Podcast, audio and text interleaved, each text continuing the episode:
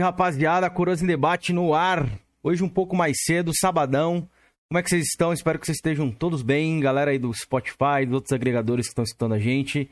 Muito boa noite, boa tarde, bom dia, de repente, quando vocês estão assistindo aí. Mas pra galera do chat aqui, é uma boa noite, né? O Georgian falou que depois das 18 já é noite. Conferir, ele estava certo pela primeira vez. Pra você ver. Uma vez que o Georgian acertou, Felipe. Meu Deus do céu. E ele já tá com queixo na câmera lá, ó lá, ó. Tá macucado. O que, que ele tá fazendo? Tô abrindo aqui a live aqui, pô. Nossa, por que esse microfone tão perto, velho? Tá carregando o microfone aqui, meu irmão. É Silvio Santos, mano. Não, eu tô longe, filho. Eu tô longe pra caralho do microfone. Aí eu tô segurando ele na mão, porque se eu deixar lá onde que eu tô, o notebook tá bem longe de mim, velho. Tá bom, pô, mas o áudio tá ótimo. Mas enfim, galera, você viu que ele tá igual o homem do baú, só falta colocar o microfone aqui, assim, ó. Vai, vai, vai falar assim agora. Estamos uniformizados, não sabíamos, até o nosso convidado se estranhou aí, ó. Do nada, eu vim primeiro, viu? Tava aqui com o Palmeiras, É. do nada o Felipe brotou com o Santos. Felipe, boa noite, como é que está aí? Sua rinite tá atacada, parece que você tirou o macuca aí hoje, como é que é? Caralho, hoje eu peguei uns dias pra afastar o meu móvel aqui, limpar meu quarto game, é uma fiazada da desgraça, irmão, é um pó do caralho. Aí eu, puta, já atacou a rinite, irmão. Aí eu já tô fudido já. Mas hoje, né, Kenzeira? Muito boa noite a todos. Né, hoje temos um Nintendista, deixa até meus Mario ali, ó, rapaz. Porque sabe Ó. que me- 10% do meu coração é Nintendo, né, depois do Xbox, né, meu irmão? Meu segundo amor é Nintendo. Então tá ali meus Mariozinho. Hoje vamos bater um papo com o Nintendista aí. E vai ser bacana, mano. Lohan hoje deve estar como, hein, Kenzeira? Lohan hoje. Ah, ele vai não. Ele, primeiro ele coloca um monóculo dele pra dar uma analisada. Se o cara é ou não, entendeu? O cara é criterioso. Mas, Georgian, dá boa noite aí pra gente, que você tá todo macucado aí no escuro, Georgian. O que tá acontecendo aí? Tem que mandar uma lâmpada pra você aí, viu? Boa, bo- boa noite, galera. É porque o ring light tá ali atrás ali, eu tô com preguiça de montar aqui. Tá um calor, né? Precisava de mais uma tomada. Tô todo arrebentado, todo macucado. Fui ressuscitar o canal ontem, minha, minha rinite atacou bonito, velho. Vamos, vamos falar isso do, irmão. Do porão do sarcófago aí que tá, tá ressurgindo. Mas deixa eu agradecer aqui o Daniel. Daniel, muito obrigado por ter aceitado o nosso convite. Seja muito bem-vindo, cara. Um prazer te receber aqui. E hoje é o lado vermelho da força aí. Vamos ver o que temos a falar. Muitas novidades, muitas coisas, muitas, muito tempo, né? Que a gente não traz uma pessoa da Nintendo aqui. Então, a galera que curte o Nintendo aí vai poder aproveitar bastante. Seja bem-vindo e boa noite, meu querido. infiltrado aqui, né? Tipo, ô, obrigado pelo convite. Assim, sempre que o pessoal me chama pra falar, bater papo, papo sobre Nintendo, eu sempre gosto muito, então, obrigado pelo convite e bora lá. Boa, boa. Como você diz aqui Só nos fazer um comentário, né? Cameron, rapidinho. É, o Daniel, o Cameron não falou o motivo, porque não traz muito gente de Nintendo aqui há bastante tempo, porque o último Eu ia que veio Ah, aqui sabia, sabia que deu eles iam aí. parada no Cameron, deu uma bagunçada no Cameron. Ele tá até no chat aí, ó. É, tá. Hoje, Nerd Nintendista tava até hoje, colapsado no dia, então, velho. eu entendi isso. Então, Daniel, eu te peço pra pegar leve com o Cameron aí, porque o Cameron é um garoto traumatizado com a galera da Nintendo. Né não, né não, Daniel. Inclusive, tem um Nintendista de Wii U do meu lado, mano. O cara é do de Wii U, pra você ter noção. Flopado, Olha. fracassado. Quem, ó, os verdadeiros Nintendistas tiveram, Wii- pelo menos tiveram Wii U, entendeu? Então, Ó, então, Já- cadê? já Deixa eu ver. Alguém se encontra aí? É, alguém se encontra aí? Você você já teve o Wii U, Felipe? Cara, nunca tive o Wii U, eu pulei, mano. E Eu dei uma pulada ali na Nintendo ali. Aí eu fui só fui ter o Switch depois. Pode crer, Mano, pode eu, crer. pa- eu parei no 3DS, velho. tá bom, o 3DS é recente, porque o 3DS e o Wii U é meio que né, a casadinha é, o da Nintendo. O 3DS, só pra jogar. Mas também o 3DS pra jogar só o Zelda, né? Uhum. O BT lá, BT de Words lá. Aí eu abandonei depois do 3DS, o Wii U não tive oportunidade de pegar. Queria pegar, mas desanimei, com os preços eram muito caros. Já naquela época já tava bem caro os jogos da Nintendo, quando eu tive interesse. né? Pô, mas não começou o Justo. cash ainda não, mano. Estamos tendo que agradecer os nossos membros, já tá puxando aí. Não, vou ter que dar no meio aqui já, não tem jeito, velho. Ele ia contar a história dele toda já. Vamos Não, já tinha os terminado. nossos O membros. Switch, da mesma ba- bagagem do Wii U. Eu não tenho. Não sustenta a indústria, o Cameron. É videogame de Tá elitista. bom, mano. aham. Confia. Antes a gente agradecer os nossos membros aqui pra mandar aquele salve pra galera do chat. Tem muita gente dando boa noite aqui e eu quero respondê-los. Vamos lá. Nossa categoria Jovem Coroa, temos ele, Henrique, Guilherme Schreider, Télio, Luciano Recruta, Júnior Fodão, Pepeu, Telmo, Cobra, Panda dos Games, Robson Formoso, Pito de Paia, Felicity Brasil, que está sumido, não sei porque o Felicity não fala comigo, Felipe. Está participando de outros casts, mas não vem aqui nunca no nosso chat. Deixa triste. ele. Deixa ele comigo. Taquito GT, que ontem tava eufórico. tava jogando Gran Turismo e tava tendo vilipêndios, ele, ele adora. Então tava todo feliz. Nosso querido Aleph Deep Web, Zona de Conflito, Francisco Salles, o Cruiser MK, o Project Malark aí, grande Project Malark, e o Remela de Gato, irmão. Que, que nome de, Remela de gato é bom. É. Que nome, ótimo. Isso, e temos outra, nossa segunda categoria, os velhos enfesados aqui, Chega Chora, o El Jungle, Andras Dedé, que já tá até no chat, meu querido, abraço, Zeu TV, Marrento, Odemar Dalpizou, a Emily Tug e o Xandão Joga Nada, nosso querido Xandão. E os pautadores temos eles, Isaías, a Vicky Valentine, que também tá no chat, um beijão pra ela aí, André J. Santos, que anda o tempo todo falando que vai sair do grupo, pra me, pra me sair daquele grupo também, mito. Numeral Gameplays e temos ele sempre, temos que agradecer o nosso querido Matusalém aqui, ó, é um membro até diferente, que é o Georgian, que agradece. Georgian, agradece seu, seu Matusalém, Georgian, o cara que Cadê- você está cadê o tendo um Matusalém- romance, Matusalém nessa- um um romance afetivo, meu querido. Obrigadão, Alex, pela força. Eu e o Alex são amigos já há muitos anos já, velho. Participamos lá da Revolução Gadista, entendeu? Só o Alex vai saber o que foi isso no passado. Então, velho, agradecimento eterno, velho. Pena. Não vou falar, não. Não, Deixa fala do próxima. Pituca, quero saber do Pituca. Vai ter ou não vai Não, ter? eu vou. Eu vou, eu vou, eu vou implementar o, o quadro Bituca. É Bituca, é, Bi- Bituca, Bituca Cast, Cast. lá no Bituca Porão. Games, velho. Ixi. Aguardem, teremos novidades. Teremos um cancelado aqui no Coroso, então não afunde jornais não, viu? Afunde só o seu canal lá. Não, o máximo que vai acontecer, Cameron, aqui perdeu a monetização, relaxa. Entendi, é o máximo, né? Mas vamos lá. Filipão, manda um salve pra galera do chat, você e o Felipe aí, tem uma galera boa aí já. Deixa eu mandar um Boa, salve ó. primeiro aqui, Cameron, rapidinho. Bora, bora, bora. Queria mandar um salve aqui pro Macu Games, que ele me pediu um salve pra mim e pro Felipe, né? Não sei por que, que ele excluiu o Games. Mito. Meu irmãozão aí de, de Flame War, rapaz. Macuco Games é meu irmão, rapaz. Meu braço forte. Bora lá então, lê, lê o restante aí, galera. Enquanto eu tomo água. Rodrigo PG, MBeles, Renato. Ó, o Renato Almeida aí, ó. Nintendista raiz, rapaz. Tá aí já também. É o Macuco Games, né? O Renan de Sá, o Nicolas Rainer, acho que é, é, isso. O Rainer, que é que veio, veio aqui e ficou todo tímido, rapaz, mano. Falava É. duas coisas e já a timidez já batia, velho. Andras DD, Marrento, Vic Valentine, é, o Nerd Nintendista também apareceu por aí rapidão. Grande Léo, abraço E- pra ele. É isso, Keizeiro, que eu vi aqui. É, o jo... Tem um Jubs... Jubismon também tem aqui, que, que passou. O Tem Renan, o Devíssimo, o Ronan De- Rodrigues. Devíssimo, né? Devíssima. Isso, Ronan O Marrento, Rodrigues. não lembro do, que- do, do coisa comentar. O M. Beles, Rodrigo PG, Davis Lima, nosso membro Davis Lima aí também. E o Zugor 01. Tamo junto, galera. Obrigado a todos. Vamos começar o nosso bate-papo aqui. E eu quero saber do Daniel. Vamos abrir aqui o cash. Daniel, por que você decidiu, junto ali, que tem mais pessoas que participam lá do seu podcast, trazer esse tipo de conteúdo da Nintendo, um podcast da Nintendo? Da onde veio essa motivação? Pelo jeito você já conhecia né, o pessoal de, de uma longa data. Conta pra gente aí como é que foi isso aí, pra gente saber. Então, o podcast acabou nascendo de uma necessidade, assim, de falar sobre, né? Porque, assim, eu sempre tive envolvido com Nintendo. Eu já tive site Nintendo há 20 anos atrás, no tempo que Caraca. nem rede social existia ainda e tudo mais, assim. Eu já fazia algum tipo de conteúdo na internet na época que os portais, né, não, era essa, não, eram esses portais grandes e tudo mais, né? Então eu já, eu já brincava de fazer algum tipo de conteúdo lá atrás, né? Mas aí Qual essas desse portal seu antigo aí. chamava Word N, né? Que era um Mundo N, né? Mundo Nintendo. Eu só Ah, falava de legal, Nintendo velho. também. Legal, é. legal.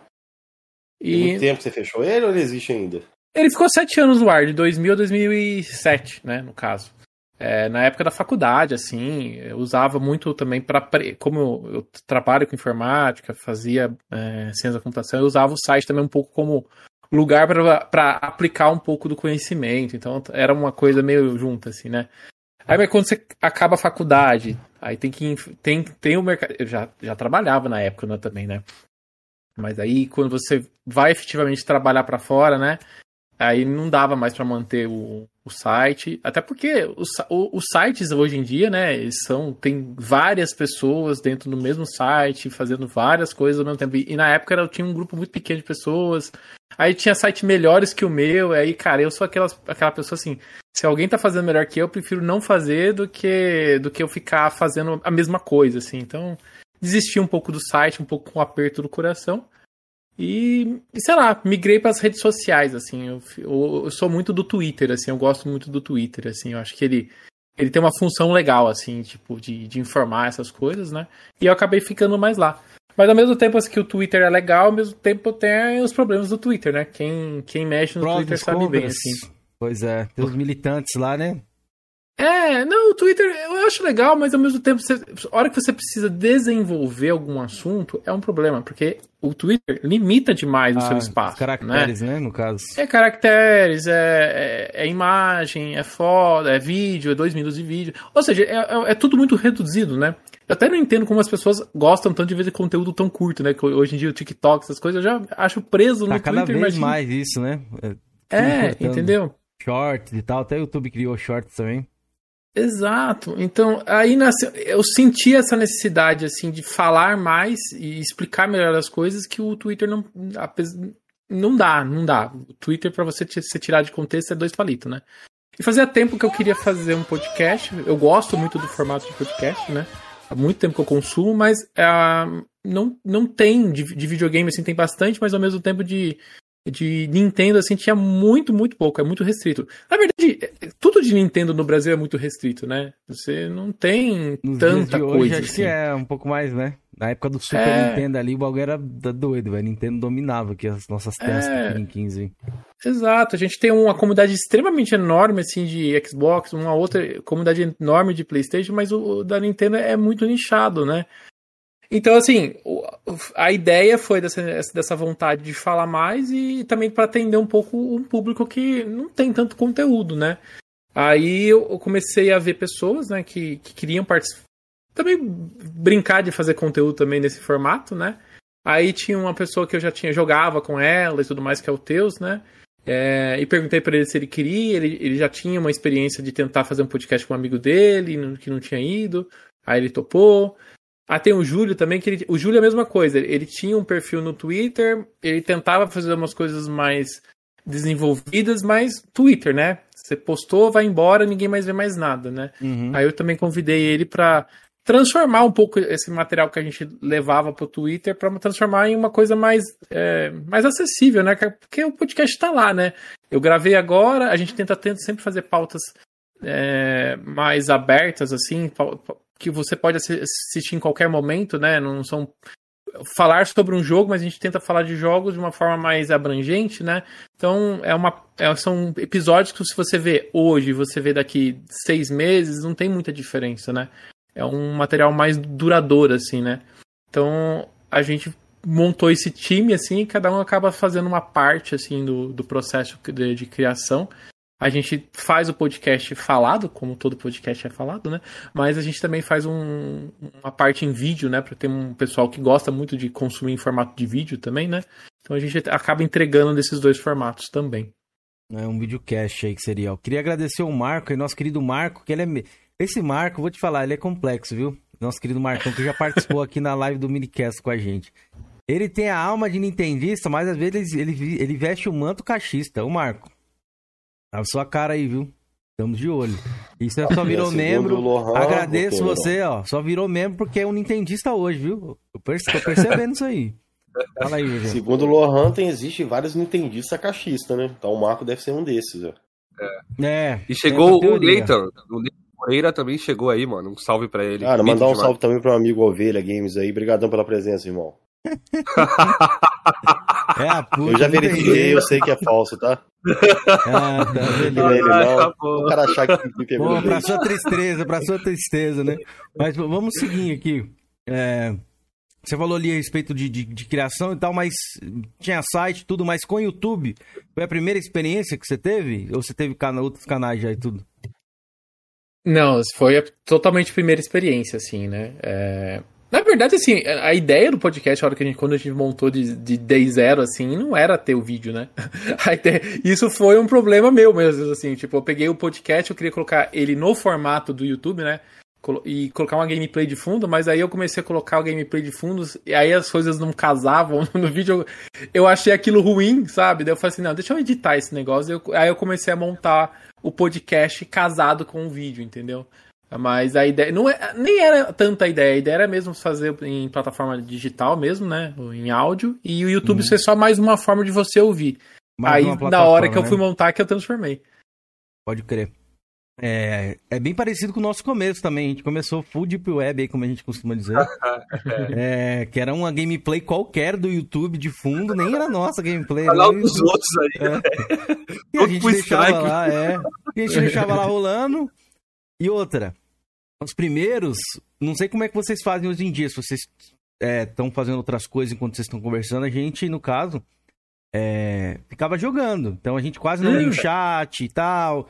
Ia batendo esse papo desse jeito. Ih, já deu tanto problema aqui, tanto pepino. É engraçado essas Mano. histórias. Já teve live que eu tava participando, que eu deitava, batia papo, dormia, acordava no final da live. Aí eu fazia a pergunta que já tinha sido A feita mesma durante o pergunta, podcast. velho. Muito E bom, era muito vilipendiado. Mas é isso mesmo. Cara, o Georgian e Eu vou falar pra vocês que eu, que eu tenho saudade desse tempo aí, quer dizer. Era bom É, demais. tem, cara. Pô, que nem, É. veio, que nem veio o Drake Sincero aqui. Pô, o cara tem um nome, né?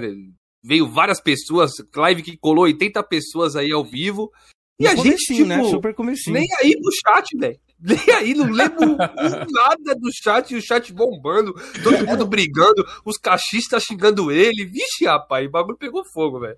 Aí a gente. Não, vamos botar as câmeras aí, vamos prestar mais atenção no chat, porque às vezes o convidado pode se, se, se sentir, né, sei lá, os caras xingando ele aí. É, pô, é foda, irmão, é Eu foda. queria pegar um ponto aí que eu esqueci de, de, de falar aqui com o Daniel. Essa respeito de divulgação, como é que você conseguiu? Já conheceu uma galera ali da Nintendo? Já tinha um network? Como é que vocês conseguiram crescer ali e tudo mais? Ou vocês. Tá, põe lá e deixa o YouTube trabalhar, o algoritmo. Cara, eu trabalho muito fora do YouTube, né? Porque o YouTube, é, ele recomenda muito o que já tá dentro dele, né? Você que tá vindo de fora, colocando um conteúdo novo ali dentro, ele não, não recomenda nada, assim, né?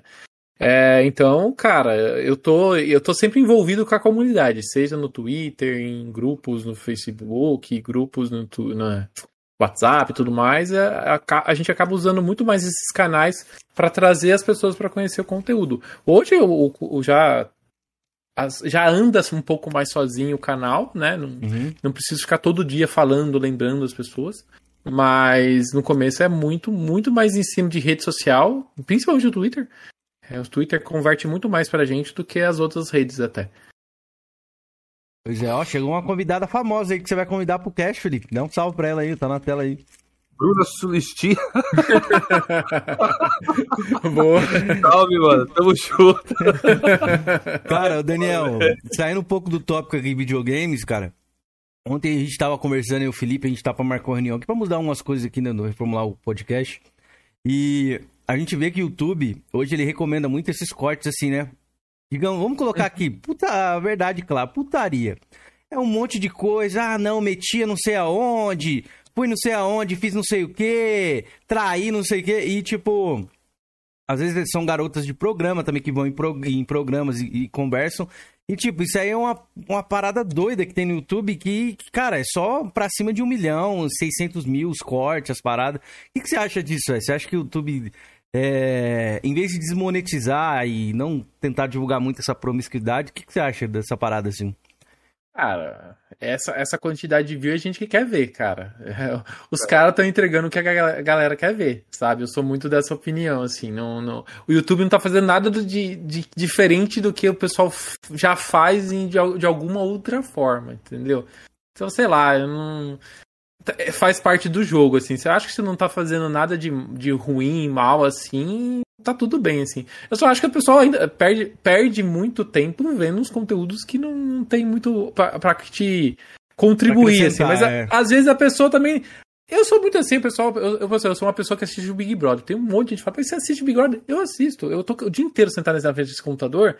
À noite eu não quero pensar, eu só quero ver bosta. Eu quero ver bosta, entendeu? Então deixa eu ver bosta, entendeu? A pessoa quer ouvir uma bosta também, então tá tudo bem.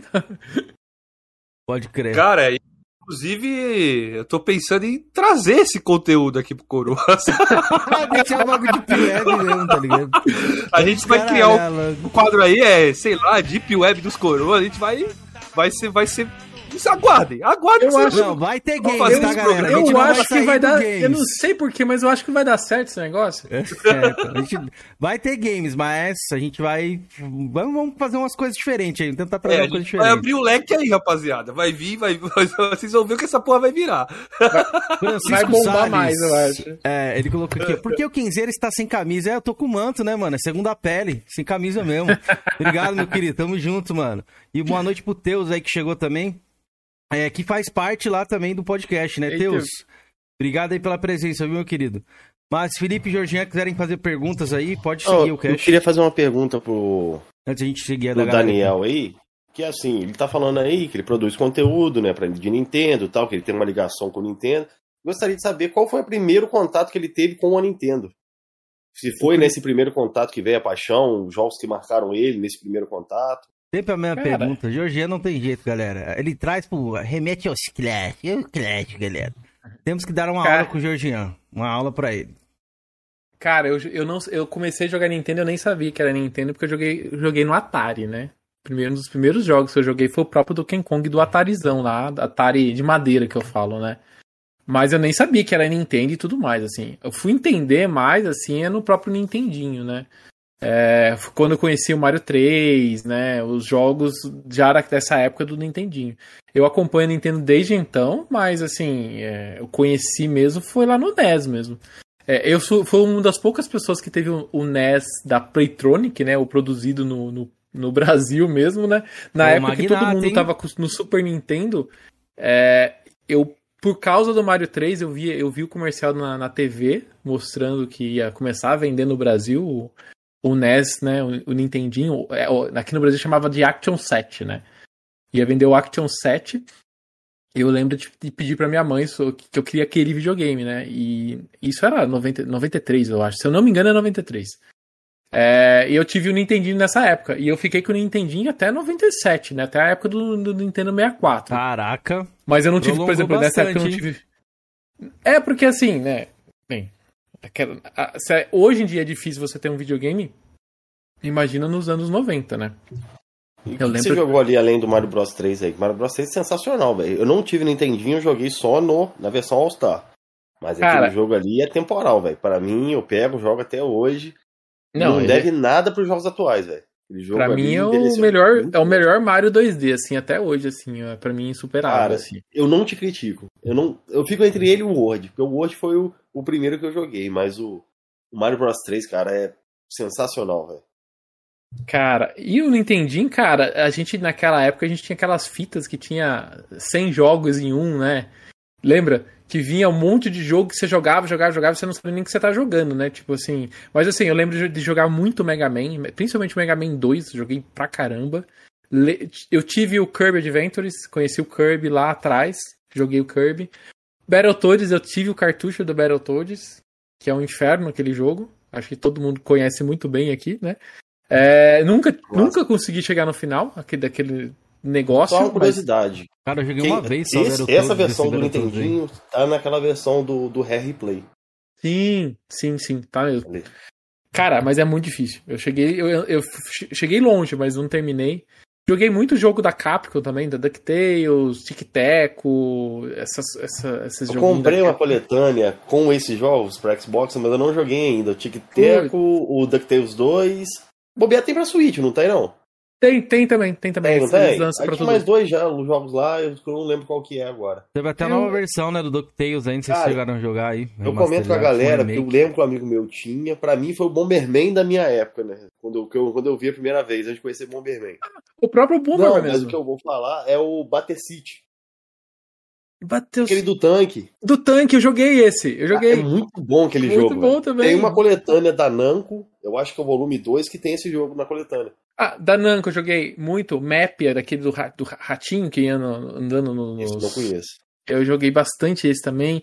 Cara, é que assim, naquela época a gente jogava tanto jogo e, e- e você nem sabia os nomes, né? Porque aqueles cartuchos de 50 jogos em um, 100 jogos em um, você ia só roletando os jogos, você não guardava nem os nomes.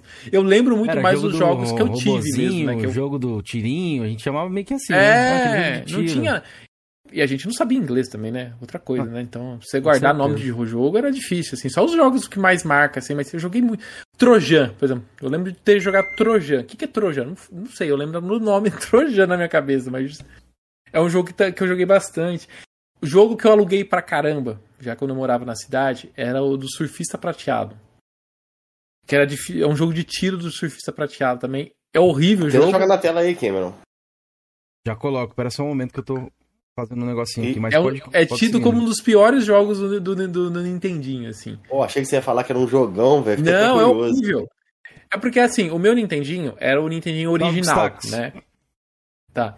O Nintendinho original. Ou seja, não era qualquer cartucho que funcionava. Os cartuchos piratas, uns funcionavam, outros não funcionavam. Eu nunca entendi por quê. Então, quando eu ia na locadora da cidade, alguns jogos funcionavam. E, e- e sempre os melhores jogos estão sempre alugados, né? Então, às vezes, sobrava só o que restava. O Surfista Prateado, eu aluguei umas três, quatro vezes por falta de opção, entendeu? Mas, aí, naquela época, cara, você tinha o seu cartucho. Você tinha o Mario 3 que vinha no... No, no, no pacote. Você tava cansado de jogar? Vai jogar aquele jogo chato lá mesmo e boa- e bora, entendeu? Um jogo que eu joguei pra caramba também do- era o, o Dizzy. Tinha um Na tela aí, Go ó, Dizzy Go. prateado aí, ó. Deixa eu ver.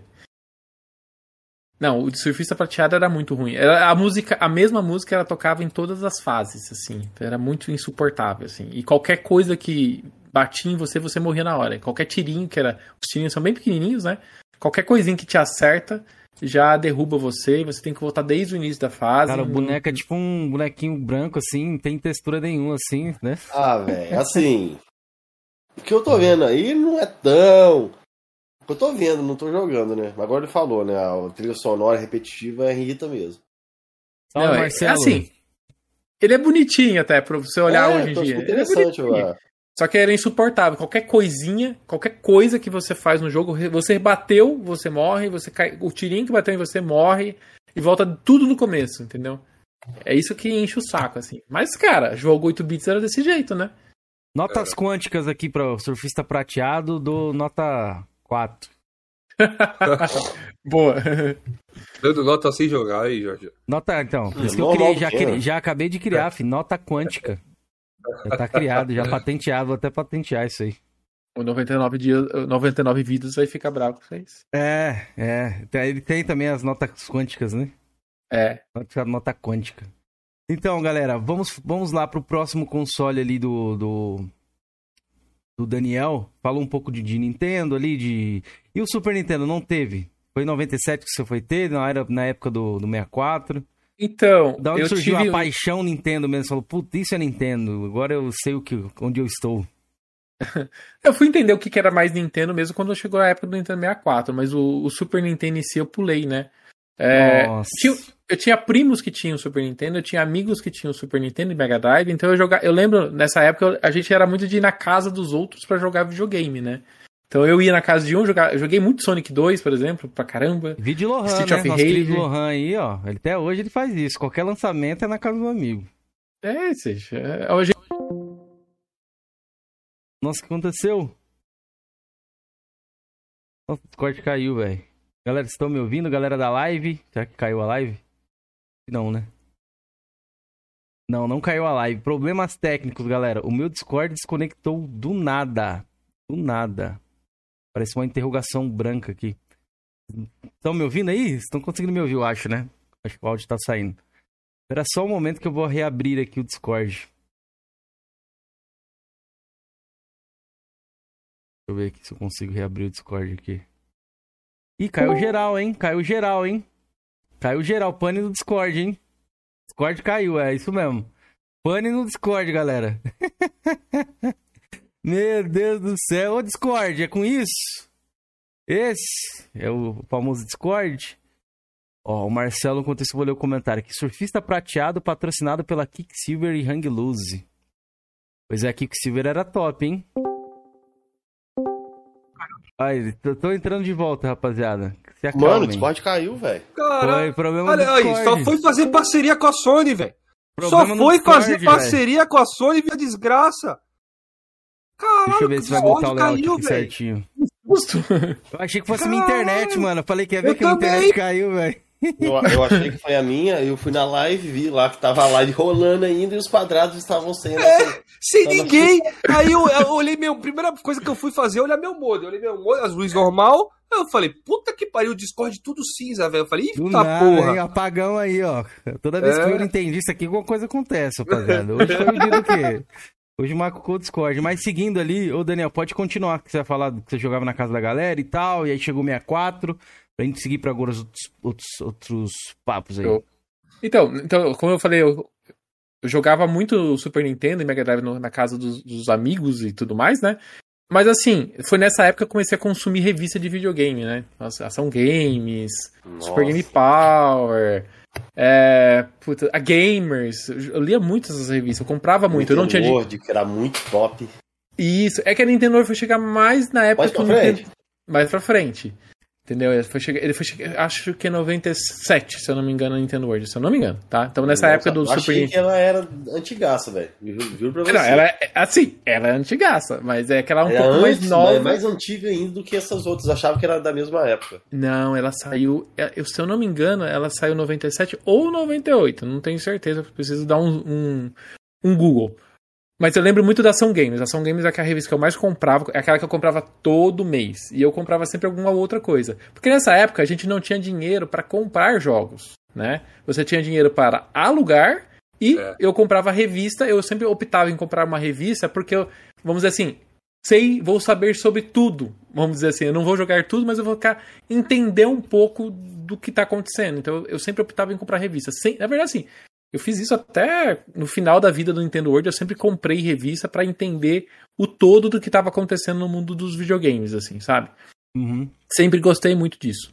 Mas assim, nessa época, quando a gente, quando a gente era criança, a gente não entendia muito bem essa, essa diferença de plataforma. Pra gente tudo era videogame. Tinha o Exato. Atari, tinha o Nintendinho, ou o Phantom System, na verdade era Phantom System, é, top, top Game, essas coisas, né? E tinha, sei lá, o Master System e tal. Pra gente tudo era videogame. A diferença é que o cartucho era de formato diferente, um era mais bonito.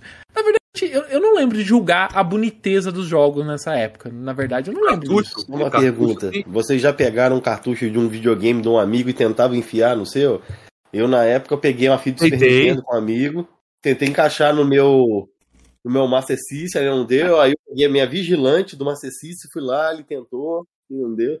Por que será que não funciona, né? Mas, né? encaixava, né? A gente forçava, né? É. Então, e, e era isso, né? A gente não tinha essa visão. Hoje em dia, acho que não, não existe mais isso. As pessoas, as, quem, as crianças mesmo sabem a diferença das coisas, assim, né? A gente era muito mais bobo, eu falo. A gente era muito mais tonto, assim. A gente não sabia a diferença das coisas. Era a nossa, vamos dizer assim, tirando a televisão, eu acho, era a nossa segunda onda de tecnologia, assim, aonde a gente o máximo de tecnologia era o videogame na sua mão ali, entendeu? E naquela época a gente não entendia a diferença de uma plataforma para outra, assim. A gente jogava todo mundo ali, um, um jogava uma coisa, outro outra, porque o pai dava videogame e pronto, entendeu? A gente não sabia a diferença. Quando eu tive o Nintendinho e eu comprava as revistas e eu via que, ué, esses jogos que estão saindo aqui não funcionam no meu, no meu videogame. Por que que isso tá... Por quê, né? Eu comecei a entender essa diferença de plataforma, a questão de precificação, de, lança, de geração e tudo mais. Então, nessa época do Super Nintendo, foi na época que eu entendi a diferença de plataforma e eu já tinha notícias que, ter, que teria um novo videogame da Nintendo. Eu, na minha cabeça, eu falei assim: tá bom, eu vou ficar com esse videogame aqui, vou tentar economizar al- algum dinheiro, para quando o videogame sair, eu tentar comprar o videogame e acompanhar a geração de, de, de consoles, assim, né? E foi lógico que a gente não compra videogame no lançamento, né? Eu não comprei no lançamento, né? Lógico. Mas eu comprei uns, tipo, um ano, dois anos depois, eu comprei o Nintendo 64, assim. E aí foi a partir disso que eu tentei acompanhar os videogames meio de. acompanhando cada uma das gerações. Pode crer. É, eu- Eu, eu realmente, queria- mano, eu não, sabia de nada nessa época aí. A, galera de hoje em dia é muito privilegiada, né? Tem tudo na mão, tem internet, celular. Não, a gente tem não o tinha Google, pô. nenhuma, irmão. Vem aqui, fala no É. Google, não sei o que, pronto, já sabe a É, resposta. que eu falo, eu acho que a informação demais em abundância estragou o mundo. A gente, assim, o nosso julgamento, assim, o nosso go gosto é da nossa experiência. Hoje em dia, mal ou bem, uma análise e tal, influencia na sua visão de um produto. Influencia. Influencia. Se a pessoa também gosta do, da pessoa ali, do influenciador que esteja divulgando aquele produto, ela compra o produto. Tá ligado? É, é foda, mano. Eu tenho uma É, história aí foda. disso aí. Pra contar Eu acho que o respeito de- pessoal. Pode, pode, pode seguir, Daniel. É, Eu acho que o pessoal. É que assim, o pessoal, como a pessoa nasceu nesse, vamos dizer, nesse mundo, com esse contato com a tecnologia, todo mundo nasce com um celular na mão hoje em dia. Qual é a criança que você vê que não tem um celular na mão, sabe? Sim. Então, pra eles é uma coisa tão do cotidiano que o, o que pra gente é um, é um privilégio, uma coisa fora do comum, pra hoje, para eles é uma coisa comum. Jogos pra gente, ainda hoje, a gente chama, é uma comemoração quando lança aquele jogo que a gente quer. Às vezes o pessoal, é, os jogos tá, tá no celular de forma gratuita, que a pessoa baixa e tudo mais. É uma coisa que virou, sabe, o bandejão, assim, sabe? É uma coisa que ela só consome. E, e tá tudo bem também, não é- é um problema, mas eu acho que a gente tem uma visão diferente, porque a gente pegou essa cauda, essa, essa evolução, né? De sair o do. Eu falo que eu, eu jogava o jogo de boxe, que era um, um quadradinho com, com dois, dois é, retângulos do lado, que eram os braços do boxeador, para o que a gente joga hoje em dia. Às vezes o pessoal fala assim: ah, Daniel, o gráfico do, do, do Switch desse jogo é bom? Eu falei, porra, pra mim tá ótimo. Eu saí de lá de trás. O que, o que é entregue hoje em dia é um absurdo, entendeu? Sei lá, eu acho que às vezes as pessoas, as pessoas perdem muito tempo nessas, con- nessas análises aprofundadas, não sei o quê. E o mais importante que eu acho que o mais importante pra mim num, num jogo é me divertir. É eu entrar naquele jogo e, e- e curtir o que, tá, o que tá sendo entregue ali, entendeu? Não que a performance, visual, essas coisas não sejam importantes. É importante, mas se o conjunto tá bem organizado ali, eu acho que tá, se, e tá divertindo, tá valendo, sabe?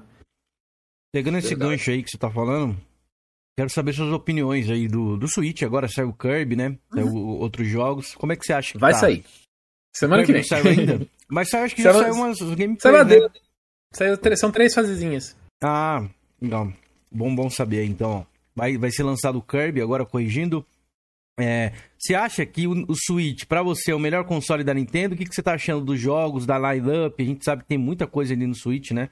Próprio Wii U ali, que tem também no, do, do Switch, que eles meio que portaram. O que você acha do Switch, desse, desses jogos que vão sair agora? Tá ansioso pra algum? Cara, esse é o ano mais tenebroso pra quem tem um Switch, assim, porque a, a linha de jogos do Switch esse ano tá um absurdo, né? Eu acho que se- quem acompanha tem no mínimo oito jogos da- dos grandes, assim, que exclusivos, assim, pro Switch já tá agendado.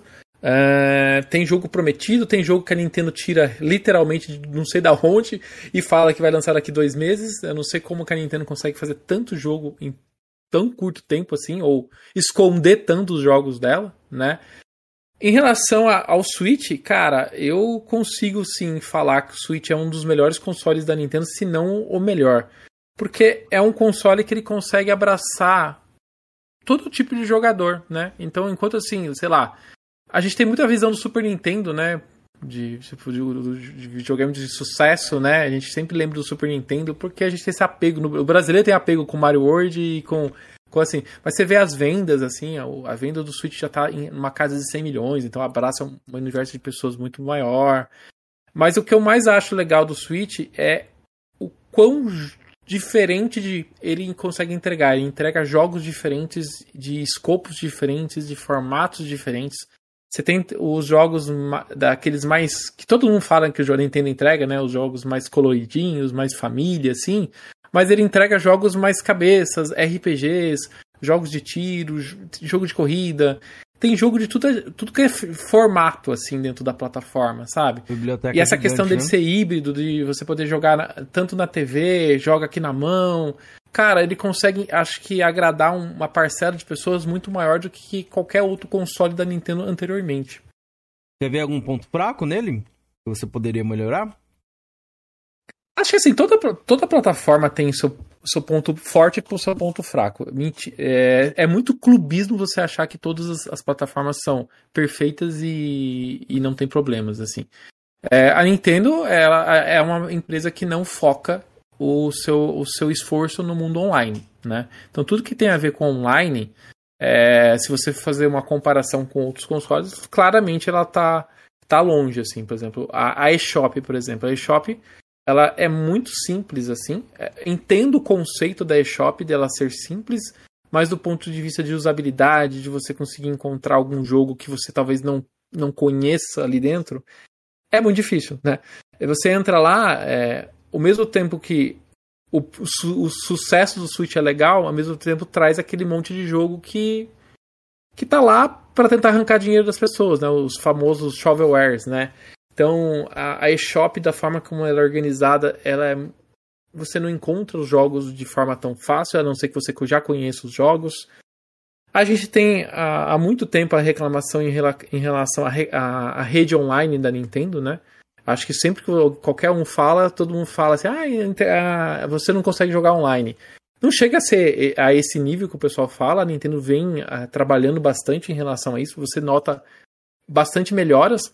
Ontem mesmo eu estava jogando o Mario Kart online, assim, eu não tive problema algum com o online da Nintendo. Mas assim, a gente vê que tem um, espaços para melhor, melhorias, assim, e são, e são profundas, assim. Parte do em relação da, da conquista, você acha que poderia ter? Para eu, ia, eu ia fazer uma pergunta a respeito disso mesmo, Cameron. É, além da, das conquistas, eu gostaria de saber o que, que ele acha do sistema de conquista, da, da, concorrência, se ele gostaria de algo parecido no Nintendo Switch, qual a forma que ele acha que seria melhor. Cara, eu não tenho Xbox, então eu não tenho a vivência com o processo de, de conquista do Xbox. Eu sei que tem um esquema de você ganhar. Você usa até. Você ganha, vamos dizer assim, você ganha desconto, vamos dizer, conforme você é, joga, você ganha as moedas lá e consegue. Eu vou, eu vou te explicar. No, no Xbox é o seguinte: cada jogo ele tem mil pontos uhum. de início. Na época do 360, os jogos arcades, que eram os indies de hoje em dia, era entre 200 a 400. Uhum. Aí existe um outro sistema no Xbox chamado é, Microsoft Rewards. Entendeu? Você nem precisa ter o Xbox para pontuar nisso daí. A gente consegue pontuar pelo site, fazendo algumas pesquisas lá pelo site. Aí, tem, durante a semana, tem também, assim, ah, ganhe três conquistas. Uhum. Aí você joga ganha lá jogo, certos é, joga tal jogo. É, joga tal jogo. É, faça um objetivo dentro do próprio jogo lá. É, essa semana tem até no Dragon, Dragon Age Inquisition lá, colete acho que 500 moedas de ouro lá, tantos pontos. Aí essa somatória, a cada 1.750 pontos, você troca num gift card de, de 5 reais. Mas a Nintendo não tem um negócio parecido, que é as moedas lá, se você comprar é, jogo. É, é assim, Nintendo... é parecido. Não é, não é assim do jeito que você, a gente está falando, é que você usa a conquista para você desbloquear isso, mas a Nintendo ela tem um, um reembolso, vamos dizer assim, um cashback. Eu, cashback. eu chamo de cashback. Cashback, tudo que é você... um cashbackzinho. É o cashback. Você, tudo que você compra na Nintendo, você ganha moedas de ouro. E você você compra um jogo da Nintendo grande, basicamente você compra um jogo da Nintendo grande e você ganha mais um joguinho, porque a quantidade de moedas que você ganha ali é sempre, é, acho que são é 5% do que você gasta, se eu não me engano. Aí você usa aquele, aquele saldo para pegar os joguinhos, entendeu? É... Assim, mas você voltando só no ponto das, das conquistas, assim, cara, eu não sou um cara que não sou um cara que completionista, assim, que quer fazer tudo do jogo eu não sou uma pessoa que, que se prende a isso, sabe? Então, eu não, não jogo Xbox, mas eu tenho o PlayStation 4, por exemplo, né? E, e, que tem conquistas e tem troféus e tudo mais, assim, é uma coisa que eu não ligo, assim, eu não vejo. Na verdade, me incomoda, porque quando eu tô jogando e, e aparece aquela notificação, mais me incomoda do que me, me dá uma vontade de fazer, de conquistar aquilo, sabe? Por quê? Porque eu acho que me tira um pouco do jogo, sabe? Por exemplo, um dos Tem jogos. como eu... você desativar a notificação. Sim, sim, mas então, mas é assim, mas vamos, vamos pegar pelo assim, a teoria do negócio. A teoria é você Não entendi. ser recompensado. Para mim é um incômodo, porque, por exemplo, Last of Us. Last of Us é um jogo que você tá imerso. Eu, eu colocava meu fone aqui, ó, tô dentro do, daquele mundo, assim, tá acontecendo aquele, aquele, tudo que acontece no Last of Us, lá no final, por exemplo. Aí você tá lá Aí aparece um barulho de conquista com um negócio na frente da sua cara. Eu falei, puta, cara, não é o momento, sabe? Não é o momento para você me dar essa informação assim. Então, assim, é, é, eu entendo as pessoas que gostam, eu particularmente não gosto, mas eu acho que, assim, é uma opção. Eu acho que se tivesse nos jogos, não desabona, não desabona nada, sabe? É, eu acho que até eu vejo o pessoal usando muito isso para mostrar o, o quão é, envolvidos nos jogos elas estão, assim. Então eu entendo isso, o pessoal usa muito como marketing, vamos dizer assim, né? Pra divulgar o, que, o jogo nas redes sociais e tudo mais. É, a Nintendo não faz isso, mas a Nintendo tem coisas nos jogos da Nintendo que você pode entender um pouco como isso. Então, sei lá, os 900 Koroks dentro do Zelda, os 999 luas do Mario e assim por diante. Não é uma conquista, mas acaba sendo uma forma de você mostrar que você completou tudo do jogo, né? É exatamente isso. Vou te dar um exemplo. O próprio Metroid Prime 3, ele já tinha um sistema de, de, de, de conquistas dentro dele. Uhum. Você fazia acesso desafio, mas você completava somente dentro do jogo. Eu acho que nesse ponto aí, como é como é mais como um registro né, da forma que você jogou é. o jogo. Na minha é. opinião, eu acho que deveria muito ter direto. Na Nintendo. Fez 100% do jogo, 100% das conquistas. Entendeu?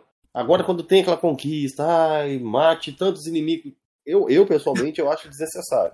Não, eu falo assim: é, é, conquista, você apertou X. tipo, que, que isso, sabe? Não, sabe, não acho graça, assim. Eu, sinceramente, não acho graça. Agora, assim, você fazer uma série de coisas, você, sei lá, pegar uma coisa escondida no jogo, eu acho legal, mas eu acho que da forma que é implementado, da forma que os, que os desenvolvedores mesmo aplicam nos seus jogos, não é uma forma inteligente. Eu acho que tem jogos que fazem isso de forma muito mais inteligente e muito mais legal, assim mesmo. E, e assim, a Nintendo é, que? Três semanas atrás. Três semanas atrás ela acabou de lançar um negocinho lá que é um negocinho parecido. Não é isso, né? Ela fez um sistema de missões. Você ganhar moedas de platina dentro do, do, do sistema online. Então ela tá fazendo. Ela tá ensaiando alguma coisinha ali, assim. Eu, eu senti isso da Nintendo, assim, sabe? Ah, bacana, velho. Não sabia. Depois eu vou até pesquisar pra ver. É, mas assim, é coisa besta, é tudo relacionado ao sistema online do, do, da Nintendo. Você jogue Super Mario 1 uma vez, jogue, ab, é, salve em nuvem um save. É uma coisa muito simples, assim, sabe? Mas assim, é um pezinho, sabe? Ela colocou uma. para quem não tinha nada, absolutamente nada dentro do console, sei lá, eu, eu sinto que é um movimento. A Nintendo já veio a público falar isso, né, na, na reunião com os acionistas que ela quer evoluir mais o sistema online dela. Ela colocou um, alguns milhões ali para desenvolvimento do sistema online.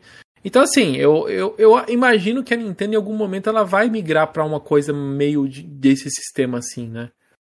Acho que é meio que movimento de mercado mesmo. Eu acho legal ter a, a ID, a GT ou na, na Nintendo quando vier para meio que registrar ali, para os seus amigos de repente ver o que você jogou, ou você deixar registrado com uma marca sua ali, às vezes você entra ali, fala, pô, joguei esse jogo tal, tá na, na tal época, que saudade, dá uma saudadezinha, dá um linkzinho. Legal. É legal aquelas retro, retro, retrospectivas de fim de ano, né? Que isso, o pessoal é. é eu acho que lá é super a legal. Também. monta automático isso aí, eles te mandam lá. É, a Nintendo também. Ah, então, jogou, a Nintendo também tem. A Nintendo também assim. faz isso também. É bacana. É, só que esse, essa parada de troféu e conquista, tudo, é algo a ser explorado, é um mercado, entendeu? Hoje em dia é feito como isso. Pode os jogos da Ratalike, uhum. outras marcas aí. Ixi, caiu. Que... Nosso convidado caiu, Bianchini. Ah, já volto. Enquanto isso, eu vou, vou, ler o chat. Mas, fica, mas fica enfim, eu quero falar sobre o Rewards aí, uhum. né? E o, Toda vez que você compra jogo também, a cada um real você ganha três pontos, viu, Jorge? É, tem isso também, eu ia até comentar a respeito disso. É, é um cashback de volta, né? É como ele citou é. no Switch, eu até falar depois. É, é, eu deixei ele falar, mas é. Cada um real você ganha três pontos ali no Rewards, então é quase um cashback. Cara, é uma pena, é até uma pena que eu vou fazer aqui, porque parece que a Nintendo lá fora tinha o um negócio do My Club lá. Ah, o Daniel pode até me explicar. Daniel, aquele, aquele sistema da Nintendo, My Club, existe lá, lá fora ainda? O My Nintendo existe, ele existe também no Brasil, tá? É, existe? Só... Não sabia. Achei, achei que não. É que assim, existe. É que assim, o, quando você olha lá fora, você cai uma lágrima nos seus olhos. Porque, porque são coisas bem díspares, assim. Assim, o My Nintendo sempre existe desde a época do 3DS e do Wii U, né? É, basicamente no Wii U e no 3DS a gente usava as, as moedinhas de platina para você pegar alguns brindezinhos, papel de parede, alguns joguinhos simples, né, dentro ali de graça até, e alguns descontos. Com a chegada do Switch, esse, esses descontos a Nintendo parou de dar, o que é um pouco triste, né? É, mas o, o, sistema ainda existe, você troca por basicamente papel de parede, né? Agora você está usando essas moedas para personalizar o seu avatar, né? Mas lá no. Agora fugindo do Brasil, assim, né? Indo para fora, cara, lá fora é muito legal, porque você troca por brindes. Então, por exemplo, na, lembra do aniversário do Mario? Eles fizeram um monte de itens exclusivos pro pessoal resgatar, entendeu? Então era pingente, era bonequinho, tem caderninho, tem calendário, tem um monte de coisa super legal, mas é só para quem é lá de fora, entendeu? É, Você pega... que eu vi no canal do Betão lá, o Retório Branco lá, ele tava mostrando uns itens que ele ganhou, pô, achei massa pra caramba. É super legal, é super legal é. mesmo. Mas assim, Mas, a gente. Era My Nintendo, não era? Ou tô falando besteira, é My Club mesmo? Não, é, é My Nintendo mesmo. Chama My Nintendo mesmo. My Club, vocês veem que My Club, My Club é outra coisa. É My Nintendo, isso mesmo, tá certo. É My Nintendo. Eu lembro que eu é comprava, o, quando eu comprei, quando eu tive 3DS, eu comprei o Mario 3D Land e comprei o, o Zelda na pré-venda. Aí ele vinha com um cartão desse My Nintendo, tem até um chapéuzinho vermelho do Mario. Eu, eu, li na época a respeito, mas na época acho que não tinha no Brasil ainda, não da forma que eu tô te falando aí. Não, não da, da forma que tem nos outros países, no Japão, Reino Unido, Estados Unidos, Canadá, aqui não tem. É uma coisa. Aqui é muito. Muito mais simples, muito mais simples, assim, muito, mas muito mais simples mesmo, assim. A, até por sinal, no mês passado, a Nintendo meio que juntou se você entrar no site americano da Nintendo, você vai ver um My Nintendo integrado à loja, porque agora o My Nintendo é meio que a, a, a, loja da Nintendo online. Então você compra os jogos online, beleza, mas agora você pode comprar camiseta, você pode comprar um monte de coisa dentro do site mesmo, entendeu? Então eles estão expandindo um pouco esse, esse, esse, esse processo. Bacana. Pô, mas não sonha, né? Eu já li o chat aí, Brasil, viu, né, rapaziada? Né, Vi que tem muita gente comentando aqui, Cara, a gente já leu. Eu ia até comentar com o Cameron. Teve uma época atrás que a Sony implementou algo parecido lá, lá fora, né, Cameron? Da, das platinas, não teve? Mas depois é, teve isso aí, o negócio de platina e depois é, removeram, né? Eu não fiquei sabendo eu, eu muito fico triste, velho, de não ter essas paradas aqui, no, não só da Nintendo também. Eu, pelo que eu vi, acho que a Microsoft tem algumas paradas diferenciadas lá fora também. A PlayStation, no momento, não tem, até onde eu sei tudo que é benéfico para o jogador, tudo que é uma recompensa para nós que consome videogames, que é um, é um hobby caro, principalmente no Brasil, eu acho válido, velho. Vamos torcer, né, pra Nintendo um dia trazer aqui pro Brasil.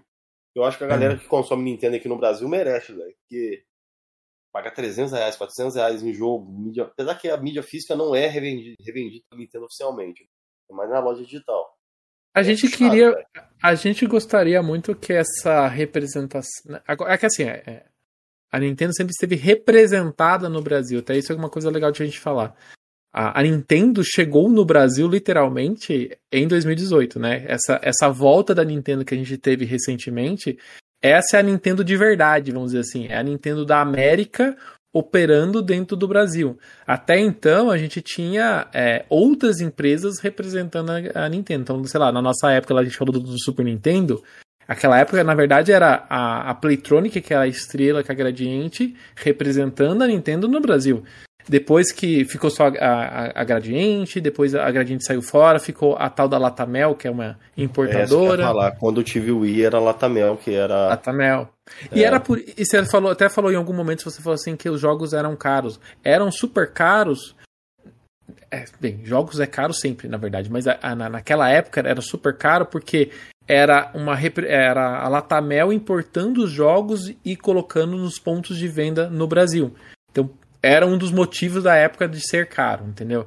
Mas você justo, os jogos de 3DS, quando eu tive, eu achava o preço interessante. Que era 149 reais o valor mais caro. Que ele era 40 ah. dólares lá fora, que era vendido a 149. Sabe por quê? Porque aí, esse é o meu ponto e essa é a minha maior luta, assim, vamos dizer assim. É, eu gostaria muito que a Nintendo passasse a, a vender em ponto de loja, vendesse em loja. Sabe por quê? Porque quando você coloca na loja, as lojas podem. Não, as lojas põem o preço no produto. Então, se tem um produto que está parado lá na loja, ela vai fazer aquilo andar, entendeu? Vocês lembram do Cyberpunk?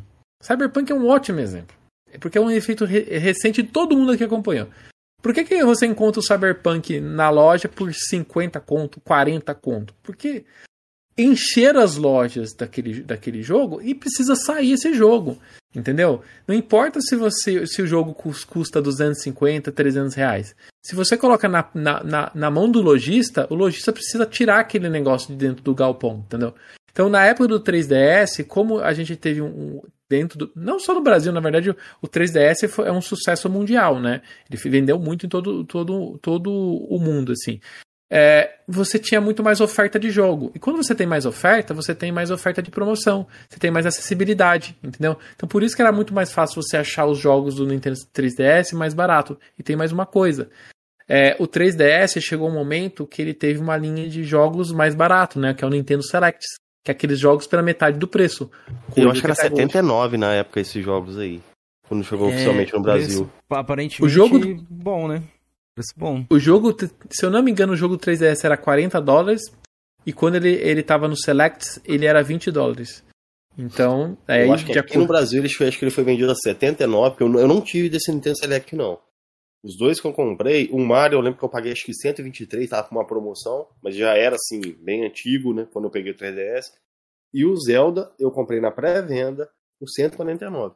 Isso aí. Era, esse era o preço tabelado, era 149 o lançamento e o Select era metade do preço e estava em torno de 70 geração, o jogo já Mas eram, eram fabricados aqui, esse Select, ou era importado também igual é o do Switch agora? Todos, é, então, tudo isso aqui que a gente tá falando aqui, era tudo importado, via Latamel. Entendeu? Isso aí. E era não é assim, caro, né? Tipo assim, hoje o, o jogo do Switch é mais caro importado, é estranho isso aí. É que a gente. Aí a gente tem que colocar que a gente tá falando de 5 oito anos atrás, né? A gente não tava com o mundo ou o governo que a gente está atualmente, a gente não tava com a cotação que a gente está atualmente. Lá atrás, a cotação do dólar era três reais, dois reais, entendeu? Essa época já era um pouco mais, era uns três reais tal. Agora a gente chegou a cinco reais, esses tempos atrás a gente estava falando de 5,50, por exemplo. Agora que o dólar deu uma caída boa, assim, mas Agora, há tempos atrás, a gente tá falando de jogo de, de Switch, a gente tá fazendo a conversão usando 5,50, 5,60. Aí quando você fala que é um é um lojista que está importando de fora um jogo do Switch, que é 60 dólares, só se você colocar é, 60 dólares vezes 5,50, você já vê o preço que vai chegar o negócio, entendeu? Já bate 300 na... Já bate 300. Não, Aí você põe o frete para vir para cá, você põe o frete do, do vendedor mandar para sua casa. É daí que nasce essa questão do jogo do Switch, que o pessoal fala, ah, o jogo do Switch é 400 reais, é 500 reais. Dependendo do jeito que você for ter acesso ao jogo, realmente físico, você vai né? pagar isso. É, o físico você vai pagar isso mesmo.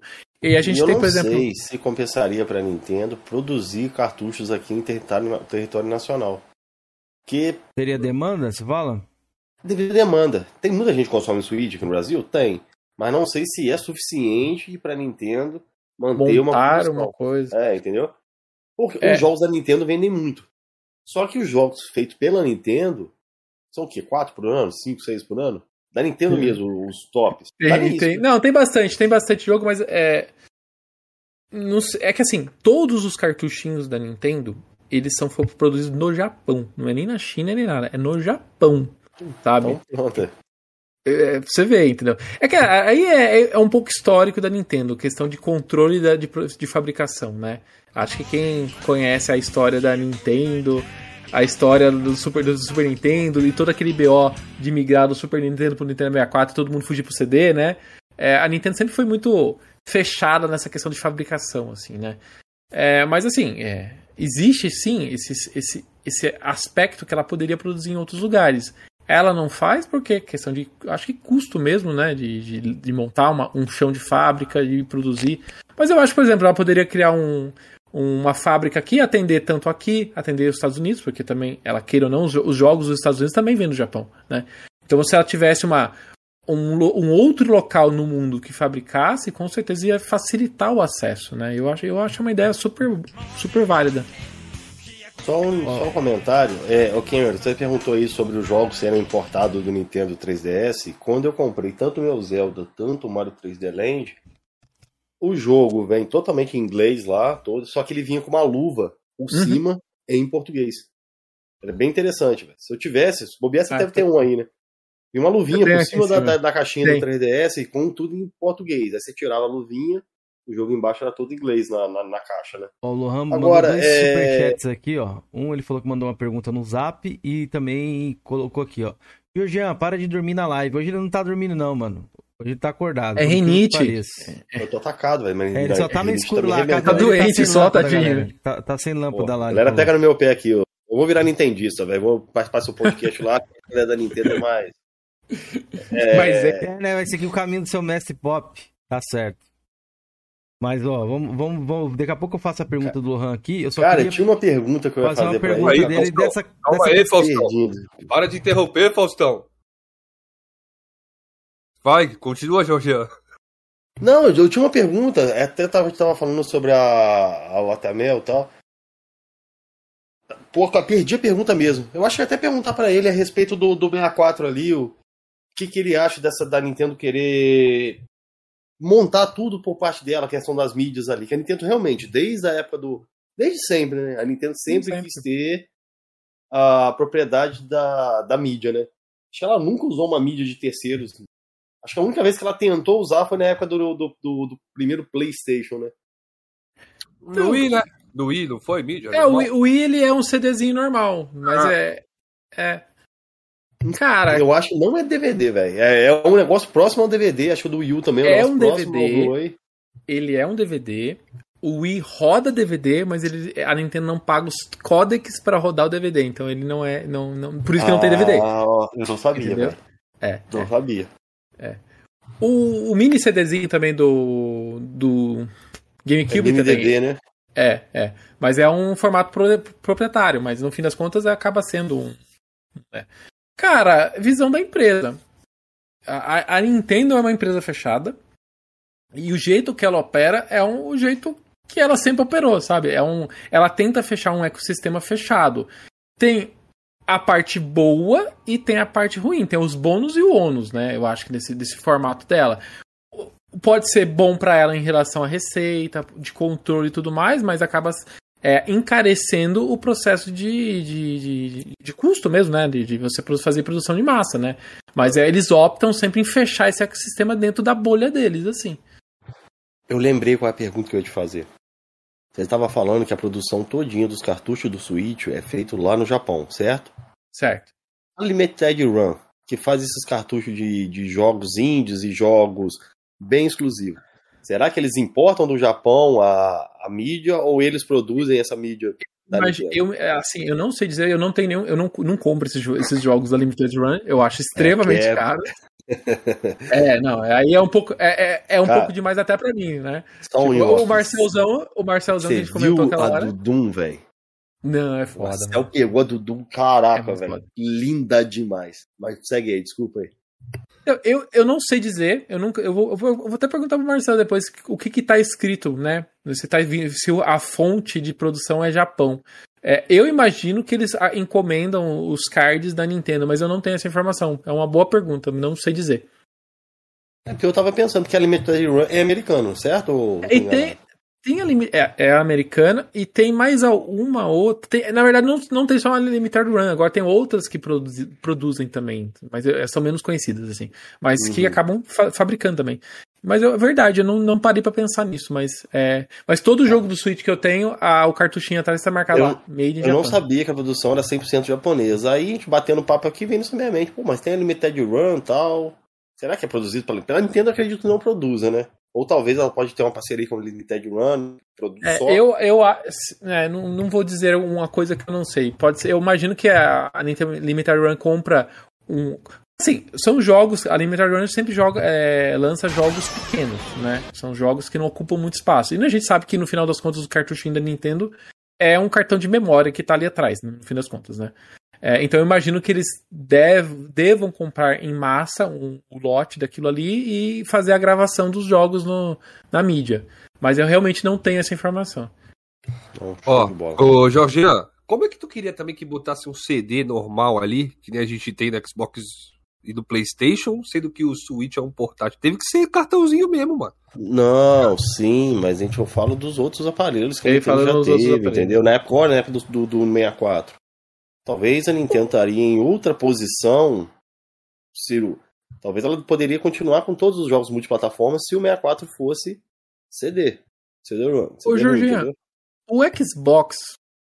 Não teve um Xbox que também não rodava DVD e você tinha que comprar um, um controle pra Hum, fazer não. funcionar? Eu vou te falar o que que foi. Foi no 360. A a Microsoft lançou o Xbox com DVD e tava naquela guerra do Blu-ray e HD DVD. Era uma mídia Ah, sim. que era concorrente do Blu-ray. Aí o que a Microsoft fez? Ela lançou um acessório à parte que quem quisesse usar essa nova tecnologia que poderia vir substituir DVD, Ah, usava, entendeu? Esse, esse acessório Entendi. é raríssimo. Muito raro esse acessório. Eu nunca vi pra- pra comprar. É. Sei que existe. Eu- E assim, porque o Xbox 360, o Xbox clássico era DVD já, Dual Lay na época, né? O 360 também é DVD Dual Lay.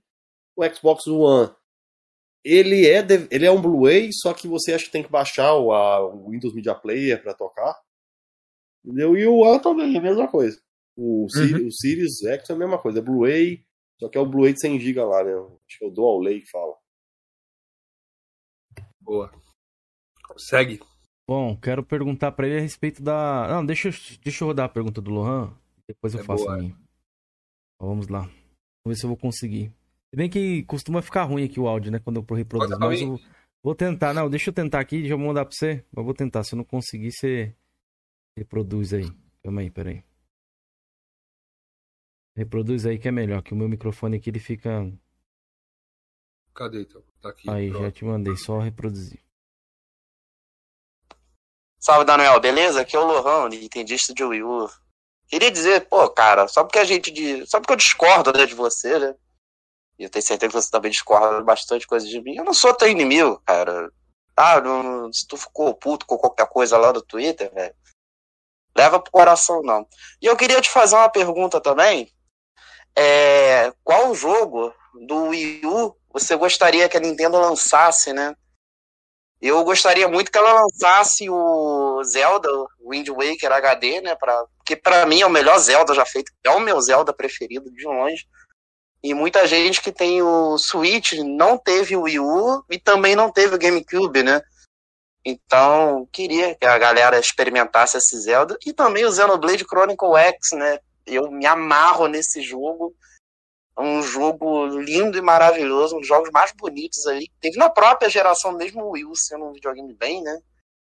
Coisadinho, assim, com bem modesto, mas é um dos jogos assim mais bonitos que eu vi na época, né? E eu sou suspeito por falar porque eu gosto de robô gigante também.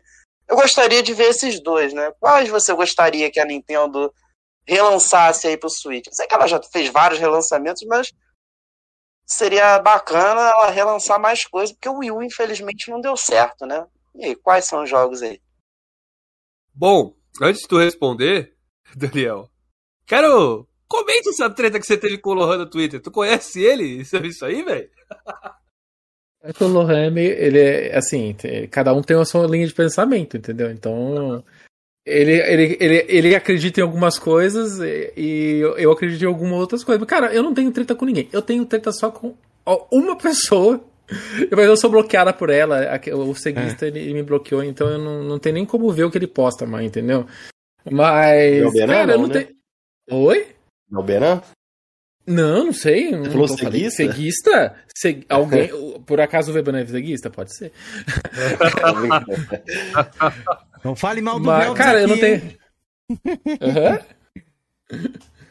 Cara, eu não tenho, cara, eu não, eu não tenho treta com ninguém. Eu falo assim, cara, vocês querem ter a sua opinião? Só que assim, eu te, eu, você, da mesma forma que você tem a sua opinião, eu tenho a minha opinião. Se eu não concordo com você, tá tudo bem, cara. Você tem a sua opinião, eu tenho a minha. Tudo, tá tudo certo, assim. Mano, eu não te conheço a fundo, mas o pouco que tá trocando ideia aqui, você é um cara tão de boa, velho. O cara tretar contigo.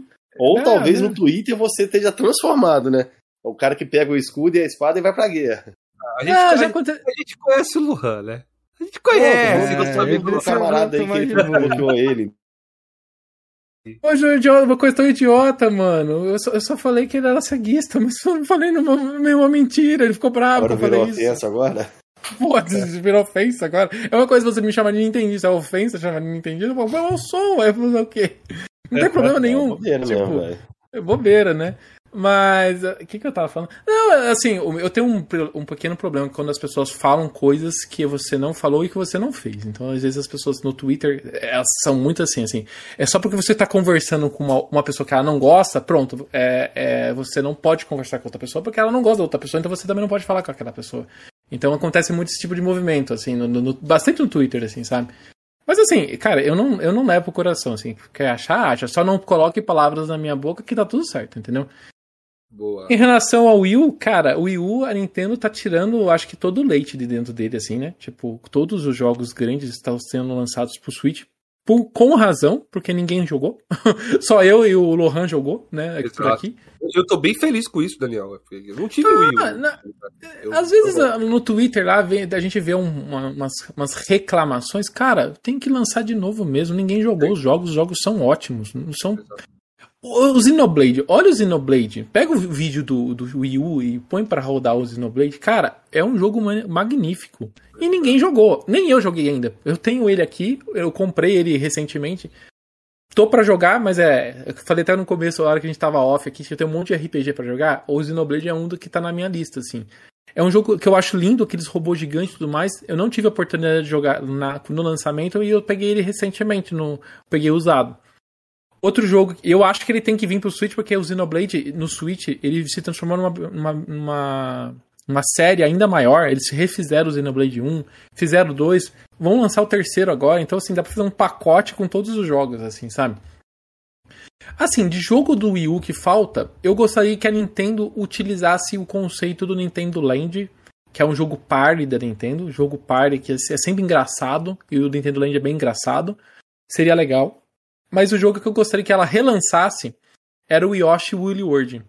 Que eu não sei se vocês já viram, é um Yoshi, é muito É o bonitinho. da Eu vi, é bacana mesmo, velho. É muito bonitinho, é, é muito bem feito, assim. E ele lançou bem na final, na, na fila- finaleira ali do, do Wii U, não é todo mundo que jogou. Cara, eu comprei, sem brincadeira, cadê a caixinha? Eu não sei onde tá a caixinha. O, o bonequinho com o jogo, eu paguei 80 reais no Submarino. 80 Legal. reais. Cabe. E hoje deve estar valendo uma.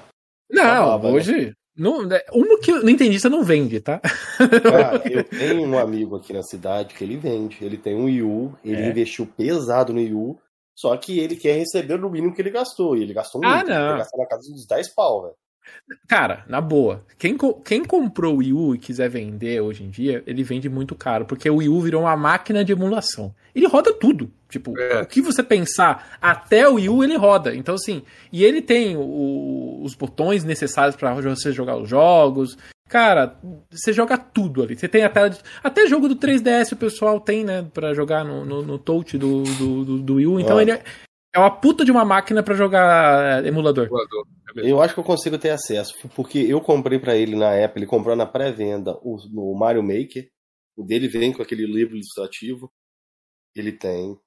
Ele- eu, eu posso estar enganado, mas eu acho que ele tem o Devil Turds, que é um jogo que tá forado. Não, esse eu nunca vi. Esse eu nunca vi. Esse, é- esse é, um raro. Jogo, o Lohan tocou no assunto, eu acho que a Nintendo poderia portar pro Switch. Que é, é um jogo do produtor que eu gosto muito, é do mesmo criador de Ninja Gaiden 1 e 2. Eu não lembro o nome do japonês doido lá, mas é o mesmo Vocês estão, vocês estão falando, eu me lembrei assim, o pessoal, o Nintendista é uma raça que é, o Nintendista quer que a Nintendo fique relançando as coisas, porque as coisas são boas, aí o pessoal fica puto, não é que vocês estão re- estão pedindo pra sair mais jogo requentado, assim, mas é isso, os jogos são muito bons, entendeu? E eu acho que a gente sente falta disso, tem muito jogo do Wii, por exemplo, que também, que é outro console que, na época, ele foi muito visto como videogame de velhinho, videogame Console de de criança. É, e tem tanto jogo. Tem um jogo lá que é o Last History, que é um RPG, que foi o Falei isso produto. daqui numa live que acho que passada eu falei a respeito desse jogo aí. É, não, né? acho que foi na live do Cameron, mas pode continuar, desculpa interromper. Cara, é um jogo fantástico. Foi é, quem produziu foi o, o, o- quem inventou Final Fantasy inventou esse jo- jogo, até por isso que ele chama Last History, né? Final Fantasy e tal. É, tem uma ligação ali. É um jogo visualmente incrível, assim, pro, a, a níveis de Wii, assim. E é um jogo que ficou pra trás, assim, ninguém lembra dele, assim. Então, assim, é, esse é o problema do Nintendista. Tem muito jogo bom e a gente quer ficar recomprando os jogos quando a Nintendo coloca nas lojas. É, eu acho que é normal, mano. Quando a gente gosta do jogo, a gente vai comprar ele Assim, várias eu- vezes. né? Ô, Daniel, eu sou, do- eu sou da seguinte visão. Se o jogo sair para uma plataforma que utiliza a mesma mídia que a sua plataforma atual usa, faz a retro, velho. Logicamente, se for possível. Agora, se a Nintendo ela saiu num formato completamente diferente, né? O sucessor do Wii U é um portátil. Não tem nem espaço direito para colocar um disco, e disso também essa balança e tal. Então, eu não vejo problema em relançar. Logicamente, ela, vamos supor, saiu dois Mario Galaxy na geração Wii. Ela podia fazer uma cole- coletânea Mario Galaxy. Ela fez a coletânea lá do- dos Marios 3D lá, o All-Star, né? Eu preferiria que ela fizesse essa coletânea do Mario All-Star aí, pegasse todos os Marios lá, desde do Nintendinho até o. sei lá, o do 64. Ou e quando fizesse lá, ou, ou pegasse até só as versões do Nintendinho, tudo, 2D, depois fizesse uma coletânea total do 3D, porque, pô, eles botaram o Mario Mario Galaxy 1, mas o 2 também é sensacional. Sensacional. Tirou fora. Sunshine foi incluído, apesar que eu não, não curti muito É. Sunshine, não, velho. Ele O meio zoado. 64 foi assim. incluído, é muito top mesmo. Mas tem aquele Mario Salve, 64 Django. do 3DS que eu acho bacaninha, velho, que você joga com o Yoshi. É, Eu acho bacaninha, um que é o velho. Dalan. Eu Dalan não não sei qual que é. Acho que você deve ter falado Dalan, uma Yoshi Dalan. Não, esse daí de eu acho da LAN, e aí... É o que nem Woolworth esse aí. Então, É o eu acho que um eu amigo meu tem esse né? bonequinho. Você tem um bonequinho de lã, não é? Vê um bonequinho de Tem, lã? tem. O Acho bonequinho de esse lã amigo tem. meu tem esse jogo aí, velho. Eu fiquei até na dúvida. que falei, tá não, lá, será que é esse? O jogo é maneiro, velho. É um jogo de plataforma muito bacana, velho. Ele é muito Ó, bonitinho, é muito Bacana, bonitinho. bacana mesmo. Aproveitando que a gente vai entrar aqui, vou colocar uma gameplayzinha de Zelda Wind Ah. Waker que a galera falou. Eu queria falar a respeito sobre as traduções, as legendas. O que, que você espera da Nintendo trazer aí pra galera? Você tá achando que tá faltando? Ou pra você? Meu irmão sua- pegou da aqui, ó. Ó, aí sim, tá- deixa eu colocar no fogo. É que tá com. Ele tá Tá com pegando. blurzinho, né? É, aqui, ó. Esse aqui que eu falei que eu peguei, eu paguei 80 reais nesse kit aqui. Tá lacrado? Ah, não, eu abri. Eu tirei o jogo, né? Ah, tá, O porque jogo tá olha, aqui. assim, Mas o, o, tá o, muito conservado. o velho. Yoshinho, o Yoshi tá. Esse, é que assim, eu, eu comprei só esse aqui na época, né? Aí esse aqui veio, eu comprei o segundo Yoshi, né? A ideia não era comprar isso aqui. Aí esse aqui tá lacrado, mas o, o jogo eu joguei. Ah, legal. É meu Yoshi favorito o azul, tá? Me salvou É o muito lá no, no, no, no- esse aqui, no esse aqui tá cheio de poeira, tadinho. Mas é bonitinho. Bacana, velho. Bacana Bom, mesmo. voltando à pergunta, top, item top de colecionador aí, viu? É, queria saber, agora vai. A gente falou do Wind Waker, um possível relança- relança- relançamento aí pro, pro Nintendo Switch e tal. É um jogo Mario que. Um Mario, um Zelda que eu zerei, eu gostei bastante quando eu joguei ele. É um jogo meio que atemporal, assim, graficamente falando, né? O visual artístico que a Nintendo fez ne- nesse jogo Ele aqui é incrível. mim a melhor trilha sonora. Aquela trilha sonora inicial a- e a, o início da história me arrepia até hoje quando começa, velho. Não, é, é bom Cara, demais. é- Ah, eu queria saber disso aí do, do Daniel, se ele acha que a Nintendo tá, faltando localizar os jogos aqui pro Brasil. Cara, tá, né? Isso, isso é normal, né? É, recentemente a gente. A gente, na verdade, a gente já fez várias campanhas, não é uma vez só ou duas, né? Sempre que a gente tem espaço pra falar sobre, a gente fala e tenta é, movimentar e ser ouvido, né? Acho que esse é o, o ponto, assim. Não é só você postar na rede social e reclamar.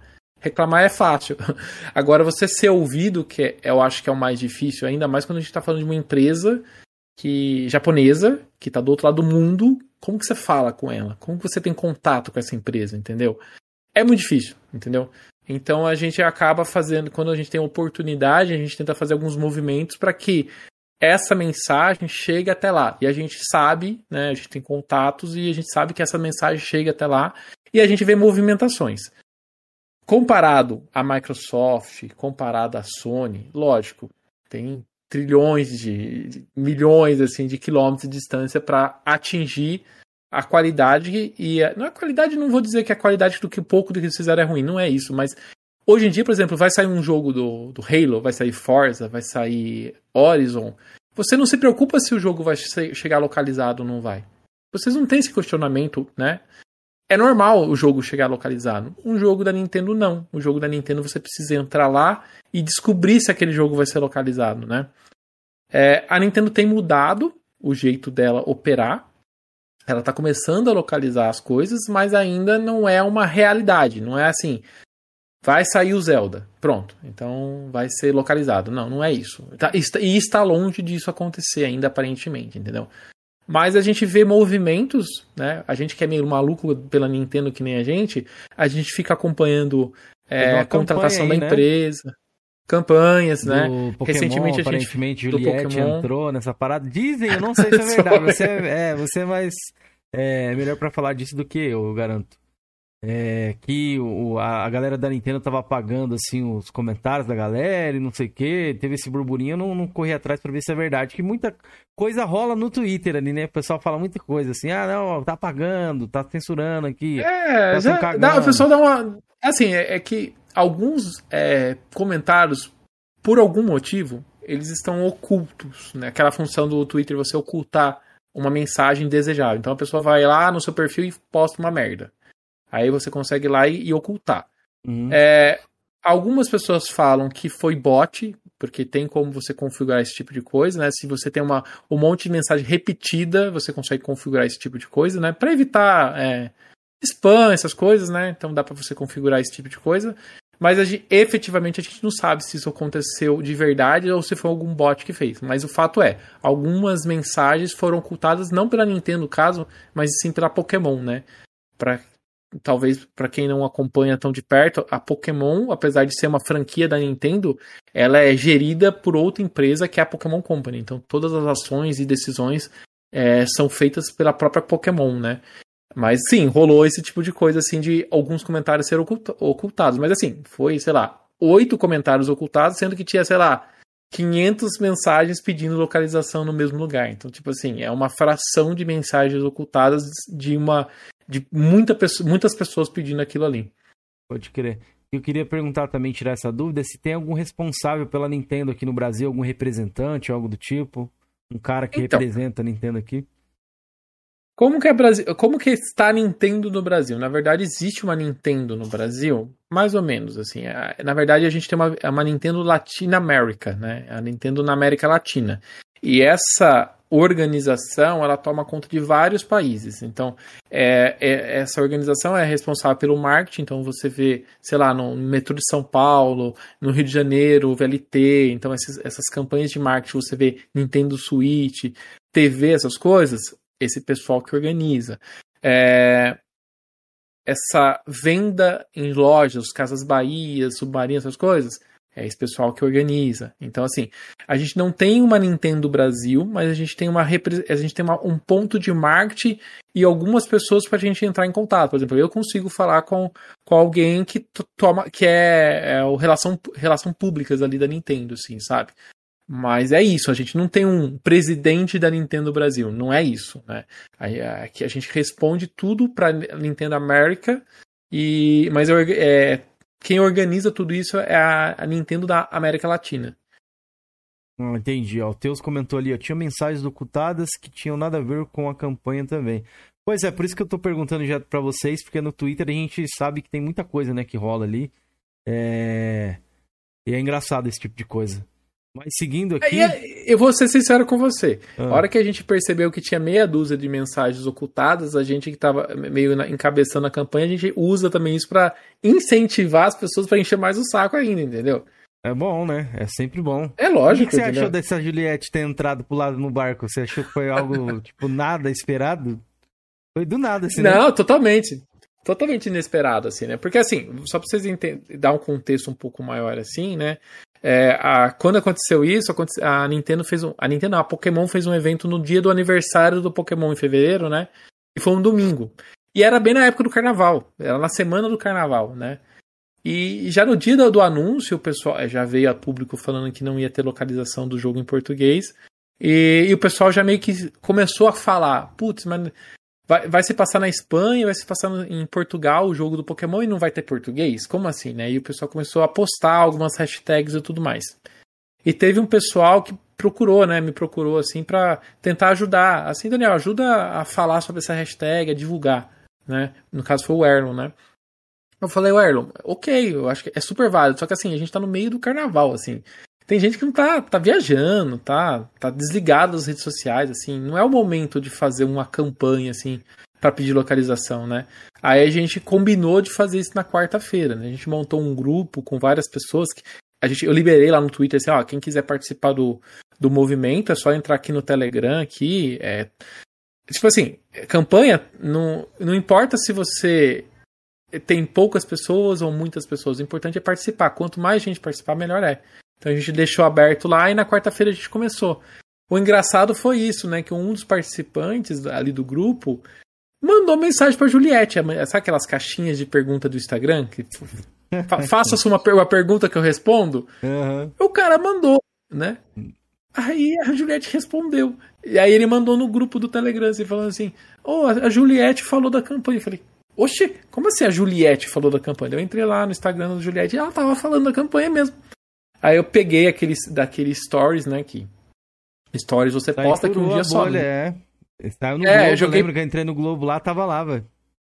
Cara, saiu na cara, saiu na Globo, saiu na, no Terra, saiu no IG. Onde você pensar que, que sair, saiu, assim, sabe?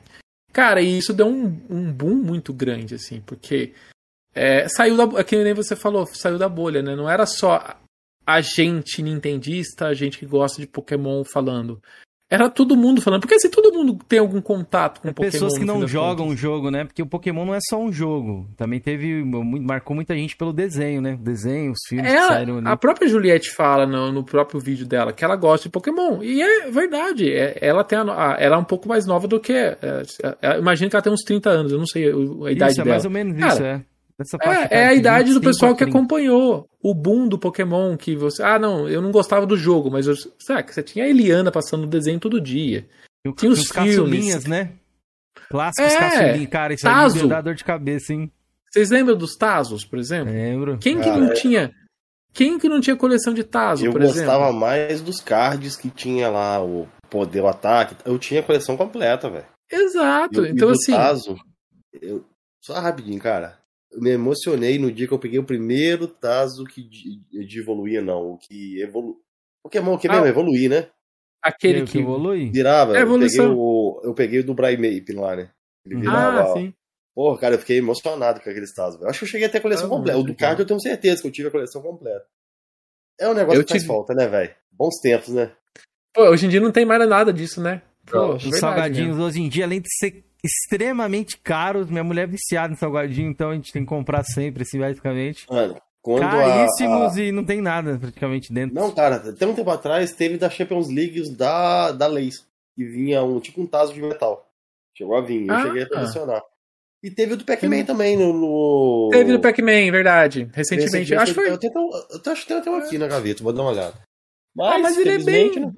Mas ele é bem. Vamos ser sinceros, ele é, ele é bonitinho, mas ele é bem simples, né? Porque ele não tem tanto. É, o Pokémon era legal, né? Porque ele, cada um tem o seu design. O Pokémon é muito carismático. Todos são muito carismáticos. E atrás era. E do Pokémon atrás era o desenho da Pokébola. É... Eu não lembro se o caso tinha essa numeração, que não era só pra bater. Tinha, tinha numeração. Eu lembro que tinha lá o tinha ataque, a defesa e tá. tal. Acho que tinha sim, tinha sim. Tinha, a numeração atrás, tinha, eu não lembro. Tinha sim, numeração no caso. Mas é o caçulinha assim, que eu lembro que eu, eu queria colecionar, só que era muito caro. Que era o. Quem não sabe, caçulinha era o refrigerantezinho. É, refrigerantezinho da Antártica. Aí em cima vinha uma Pokébola. Vê se eu coloco aqui na tela pra galera bico, ver. Não. Isso, e vinha um Pokémon dentro. Só que, tipo assim, cara, era muito caro. Eu, eu, lembro que era caro, assim, não era tipo coisa de ah, 50 centavos. Sabe quando seu pai dava 50 centavos pra ir pra escola? Ó, toma aqui, ó, 50 centavos aí pra você comprar alguma coisa na escola. Não era nesse nível, tá ligado? E eu acho que nessa época eram 5 conto uma garrafinha dessa. Era caro. A Coca-Cola era 2 reais, 2 litros. Era caro. Era bem caro. Eu não, lembro vagamente, velho. Só sei que era totalmente fora do meu poder aquisitivo na época. Também do então, meu. Eu não tive coleção Então, assim, disso. essa questão do Pokémon furou Fica. muito essa bolha porque eu acho que o Pokémon, ele, ele não tá só numa bolha. O Pokémon não tá só entre as pessoas que jogam videogame. Ele tá em todo lugar. E, e aí aconteceu isso, né? Que a, meio que estourou pra, pra tudo quanto é lugar. Cara, né? Foi trend top não só no Brasil, como no mundo inteiro. Ele entrou em décimo no trend top do, do mundo, entendeu? Então, tipo assim, é, explodiu, assim, explodiu pra tudo quanto é lugar, assim. E a gente sabe que chegou até onde deveria chegar, que é na Pokémon Company mesmo, assim. Agora, assim, só que assim, ao mesmo tempo, assim, pra. É, o que a gente está tentando fazer nessas campanhas não é só localizar o jogo X ou localizar o jogo X. É mudar como esses japoneses, no fim das contas, operam as empresas, né? Porque assim, no, no, no fim das contas é isso. O pessoal fala assim: ah, a Nintendo não, a Nintendo não liga pro Brasil. Não é isso. A Nintendo não entende. Não entende a importância, entendeu? Você precisa fazer ser entendido, entendeu? as empresas que já estão aqui, elas operam no Brasil, a Microsoft já opera no Brasil, sei lá, desde quando, né? Desde os anos 80, né? A Sony opera no Brasil desde quando? Há muito tempo. Então, eles têm muito mais esse entendimento de mercado brasileiro. A Nintendo não. E a gente precisa fazer ser entendido. E outra coisa que eu falo, assim, não é só a Nintendo, né? Se você pegar outras empresas, a gente tem uma coisa parecida, né? Então tem jogos da, da, da, da Square que não são localizados, jogos da, da Capcom não é localizado. Então, assim, não é só a Nintendo japonesa ou a Pokémon. São várias empresas japonesas que precisam entender que para o jogo ser acessível, ele tem que estar em todas as línguas. Não só no Brasil, e sim todas no, no mundo, né? Exato. O Daniel, o Marco te deixou uma pergunta aqui é, para você dar suas considerações ali sobre o Metroid Dread.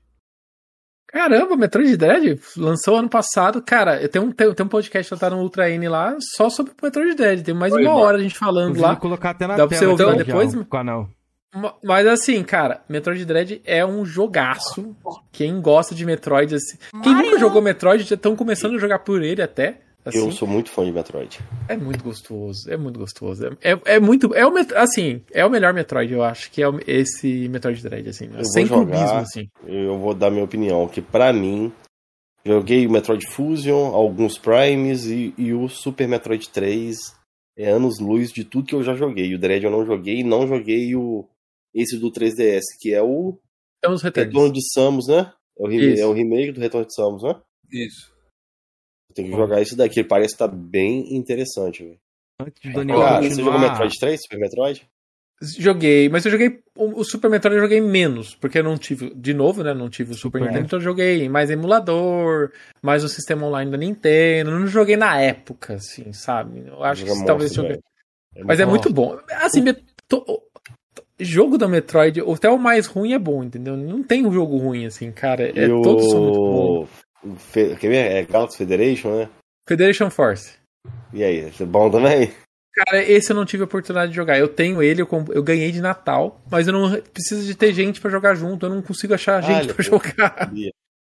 Ele é meio é jogo online, vamos dizer assim, pro 3DS. Imagina, ó, se a gente reclama do sistema online do Switch, imagina para jogar o 3DS, hein? ó, o podcast cara, aqui, ó. Eu, eu jogo, do, eu jogo Daniel, Mario hein? Kart no 3DS e eu acho tranquilo, cara. Mas o duro é achar gente, né? Porque você precisa pegar, pegar o CPF da pessoa, ah, protocolar, não, é, adicionar. É, é, um bom, bom assunto pra gente entrar. O que, que tu acha? Tu acha que a Nintendo deveria mudar esse negócio desse CPF, essa numeração aí? Escrevam ah, lá, hoje galera. Dia... Ultra N. Hoje em dia... Ô, oh, valeu aí, Vila. Aqui, ó, tá aqui na tela aqui, ó, o do, do Metroid também tá aqui, ó, mostrar pro Marco, vou deixar o link aí, tudo no chat. E o link também, lembrando, tá na descrição. Se inscrevam lá e conheçam podcast dos nossos amigos aqui do N, no, do N Podcast. Mas seguindo aí, bora falar dos CPFs aí. Cara, é o jeito da Nintendo que ela viu lá atrás, né? De... A Nintendo. Bom, o bom e ruim da Nintendo, né? Enquanto um pai vai gostar muito de ter, dar o console do, da Nintendo para um filho, a gente que, que é adulto vai pegar aquele jogo, aquele console e vai falar assim, mas por que que é desse jeito, né? Esse é, um, é o CPF da Nintendo é um pouco isso, assim. É, você tem que passar o seu friend code para a pessoa adicionar você, para você ter o contato com, com ela, assim. Hoje em dia, isso já caiu um pouco mais, tá, gente? É, não que você não tenha isso, até tem, mas hoje em dia você está integrado com as redes sociais. Então, por exemplo, você pluga o seu Facebook, você pluga o seu Twitter, ele já dá o match com as pessoas. Então, se você tem o Switch, você tá pluga o seu Facebook e eu plugo o meu Facebook, então a gente, a mesma hora a gente já interligou nos nossos consoles. Então, Hoje em dia é muito mais fácil, mas antigamente era muito passar o CPF para a pessoa adicionar. Então, é, hoje em dia tá melhor, assim, mas não. Eu não sei, assim, eu, eu não uso mais esse sistema. Como eu, eu uso muito mais o Twitter as pessoas adicionam por lá. Ou os jogos da Nintendo hoje em dia são muito mais abertos, então você cria a sala e passa o código da sala para a pessoa entrar. Eu acho muito mais simples hoje em dia do que você. Não necessariamente você precisa ser amigo da pessoa a pessoa jogar com você. Monta a sala do Mario Kart, ou do Smash Bros. passa o código dela, ela aparece para você e você não precisa nem adicionar ela como amigo, assim, você só joga junto e pronto. Boa. Vou fazer uma defesa da Nintendo aqui, rapidinho. Eu também queria fazer uma defesa da Nintendo é, perante esse bagulho do, do, CPF. Por mais que a galera reclame, não, é mau trabalho gravar os números, é mesmo, não, tenho o meu de core, nunca vou gravar aqueles números, já não basta gravar meu RG, CPF, ainda mais free de code da, da Nintendo, né? Mas o legal dessa parada é que a gente pode trocar de nome a hora que a gente quiser, né? Isso é. Já da, da Xbox Live no PlayStation, a gente sempre tem que pagar pra ficar trocando nome, se a gente quiser trocar o nome também. Você paga? Você paga? não sabia nem Não, pagar. é, Já Xbox. paguei, já paguei três, já paguei duas vezes, eu já troquei de nome duas vezes no Xbox. Acho que no Xbox agora, depois de um ano, você troca sem. Seis meses ou um ano, você pode trocar sem pagar, tá, Felipe? Não sei É, se não recém. sabia. É, mas... Um amigo meu trocou e não pagou pagar, nada. 19 reais, ô Daniel, e é sinistro. Putz! tá? Não é virar bagunça, né? Nego quer ficar trocando toda hora. tá, tá aí um negócio que eu não fazia ideia que existia. Existia, É que o é. pessoal, pô, o pessoal xinga tanto a Nintendo pra ser, né, é, ser caro, não sei o quê, mas tá aí um negócio que eu não fazia ideia que existia mesmo, assim. Agora, minha defesa com a Nintendo, que a galera aí critica ah, que o sistema da Nintendo é arcaico e tal. Quando eu joguei Mario Kart Wii, eu não me lembro de ter problema de conexão, não, velho. Funcionava muito bem o multiplayer do, do Mario Kart Wii. Sabe qual questão? Deixa eu me explicar um pouco, talvez pra quem não conhece tanto o, o Switch e sistema online da Nintendo. A questão da Nintendo é que ela normalmente, os jogos da Nintendo não tem um servidor, então você não tá ligado ao servidor e o servidor ligado até você, aos outros jogadores. Normalmente a Nintendo faz um cruzamento entre os jogadores, então você tá ligado diretamente no console do outro jogador. Então assim, dependendo do jogo, dependendo, por exemplo, Mario Kart não acontece muito isso. Você não vê. Se você tem um problema de conexão, você não sente esse tipo de coisa. Agora, jogos que, que dependem muito do posicionamento do boneco, por exemplo, então, o Super Mario, o Mario Maker ou Smash Bros, você tem que ter a posição real dos bonecos em tela. Qualquer queda na internet, seja na minha ou internet do seu amigo, pronto, o, o jogo fica todo é, robótico, né? Então isso que atrapalha bastante a quem joga online.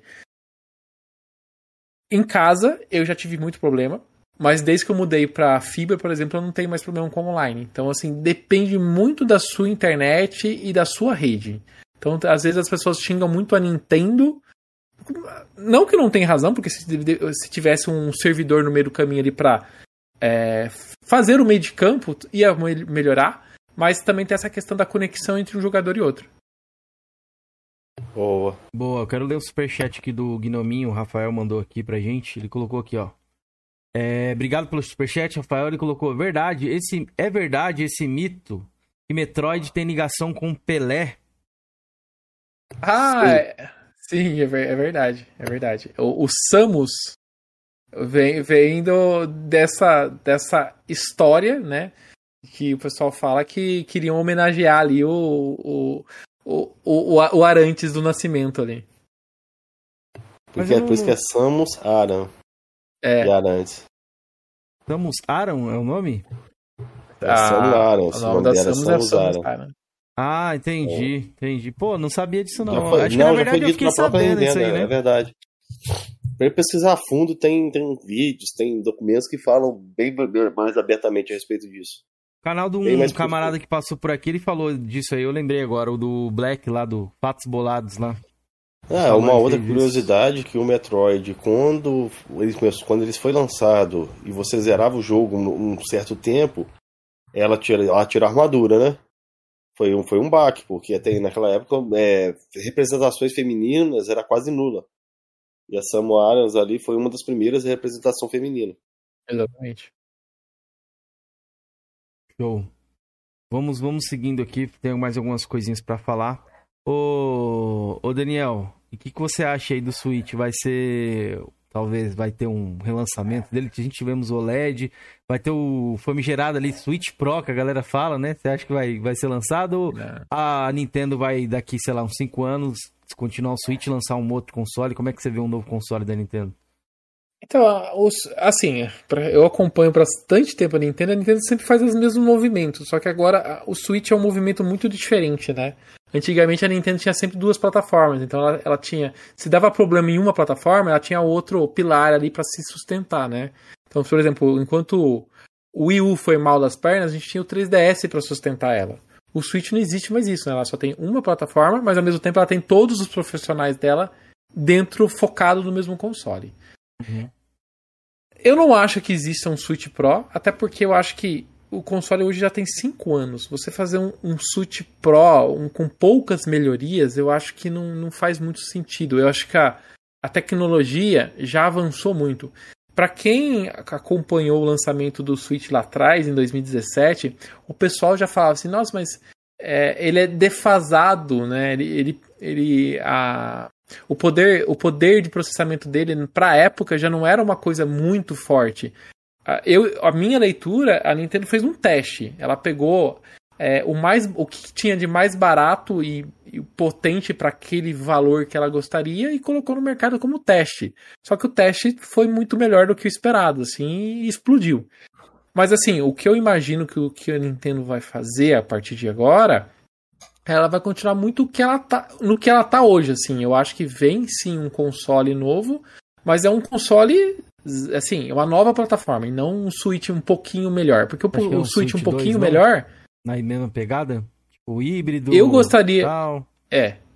Eu gostaria que fosse um Switch 2, assim. Eu, eu falo que te- deveria ser o nome Switch 2, para as pessoas entenderem que é, é um outro Switch, mas é um Switch novo, melhor. Igual o PlayStation. Eu acho, eu acho que o esquema que o PlayStation faz, o pessoal zoa muito, assim, que o nome do PlayStation, ah, não tem, né, como que fala? Hum, pessoal não tem muito pra, não tem muita ideia do, de nome de videogame. Eu falo, não, eu, eu acho ok os nomes, porque assim, você sabe que saiu o PlayStation 5, ele é melhor que o 4, e acabou. E o 6 vai ser melhor que o Os 5. leigos e se sabem, tiver um, né?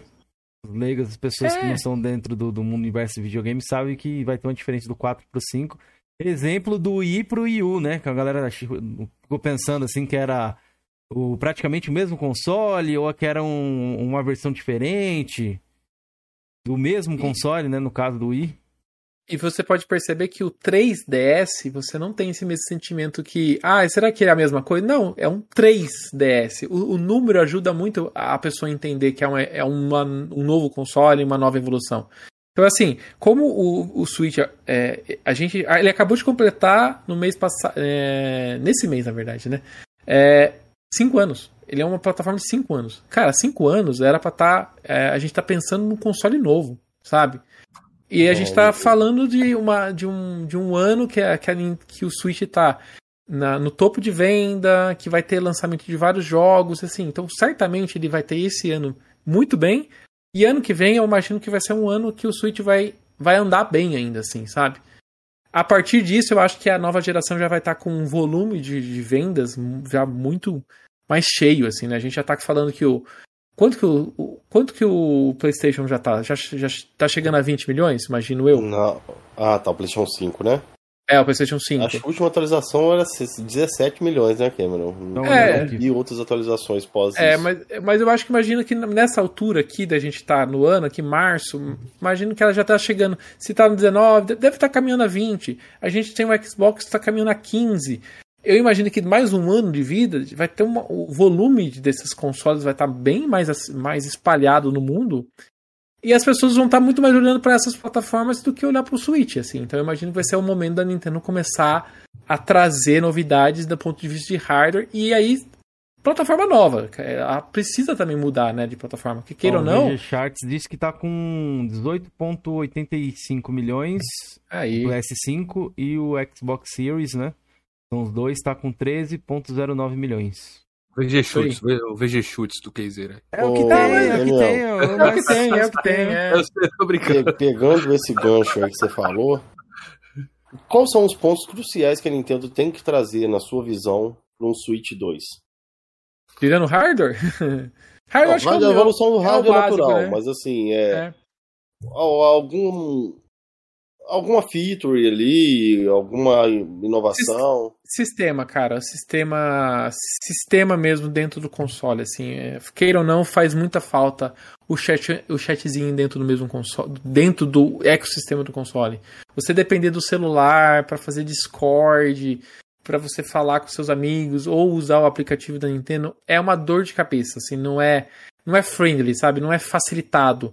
É, é, faz falta. Entendeu? É, você, você burla isso usando outras ferramentas, mas isso faz falta.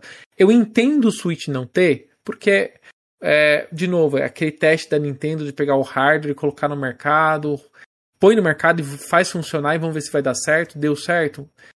Vamos investir melhor nessa questão assim, sabe? E vamos fazer um sistema mais robusto ali, sabe? Eu, eu acho que falta, faz falta isso, um sistema do console em si, né? Não, não, é, é, essa questão das, dos troféus e tudo mais, eu não sinto falta, mas eu sei que as pessoas sentem falta.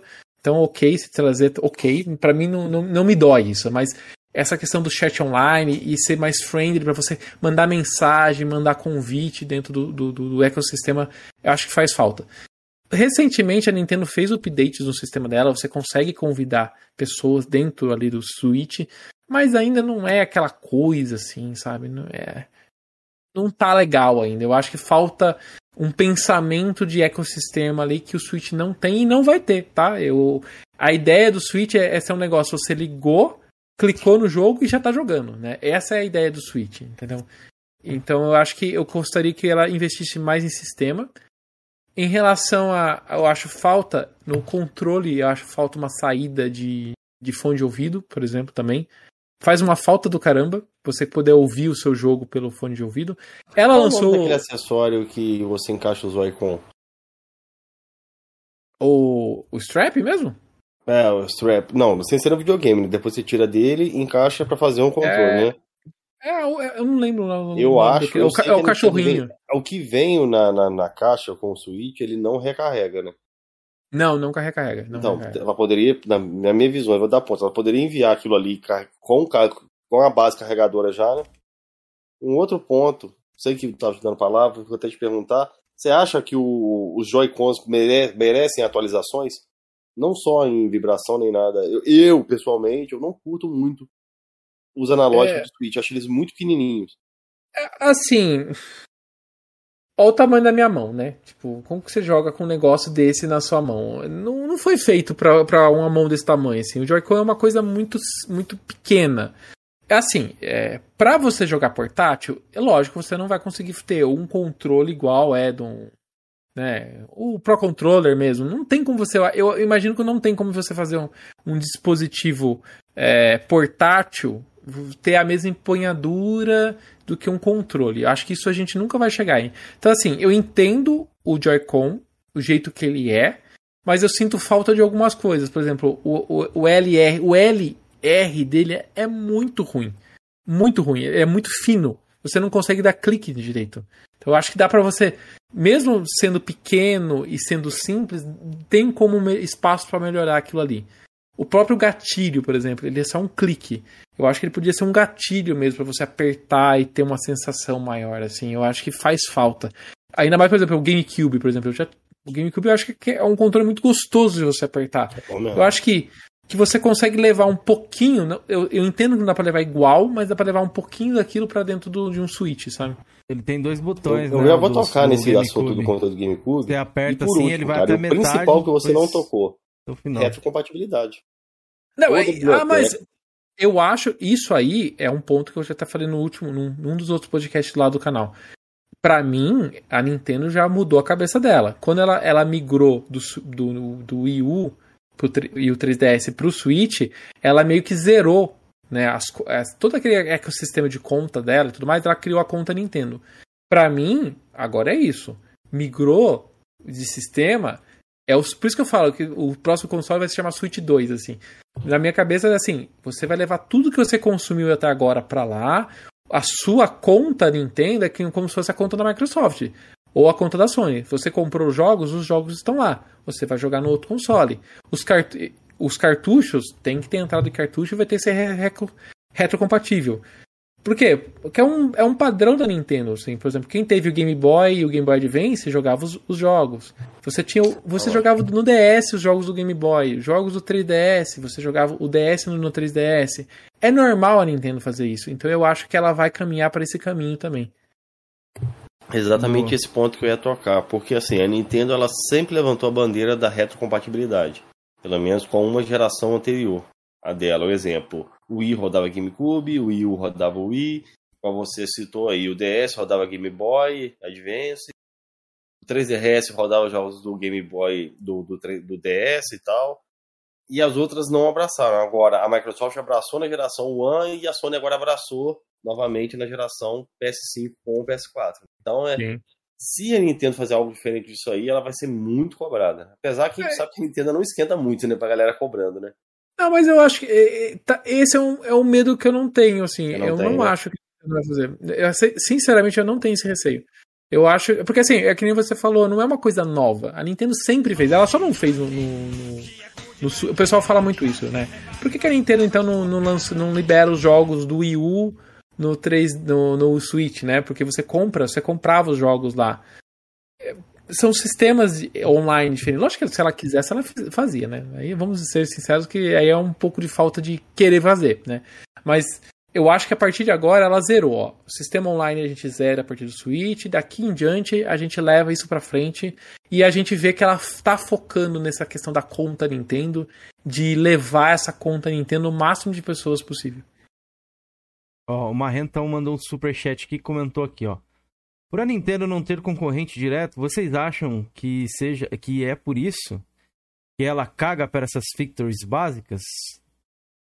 O que, que é feature básica, só para entender o que, que ele é, fala? É o chat, Obviamente, esse é crochat, sistema de conquista. É, mas é, é, eu volto um pouco assim. É, na minha opinião, é, não tem, porque a Nintendo lançou o videogame no mercado e, e boa, sabe? Pôs no mercado para ver se funcionava é que talvez as, as, pessoas não acompanhem a Nintendo tão de perto, mas a Nintendo abandonou o Wii U ali atrás, né? Ela tentou fazer o. Tipo assim, o que, que a gente consegue colocar no mercado que vai tra trazer é, de volta os consumidores para dentro do nosso ecossistema. Então, assim, a Nintendo abandonou o Wii U, colocou no mercado o Switch o quanto antes e, e, e foi fazer jogo, entendeu? Que o que vende console, no fim das contas, não é o, o crochete ou sei lá o que ele funciona, ou o troféu e tudo mais. O que vai vender é o Mario, o Zelda, o Pokémon. Então eu acho que a, a estratégia até então da Nintendo foi muito essa. Coloca um produto é, sexy, né? Que chame a atenção das pessoas no mercado e foca em jogo. Se você pegar o, o Switch, você pode reclamar de tudo, mas não dá para reclamar que ele não tem jogo, entendeu?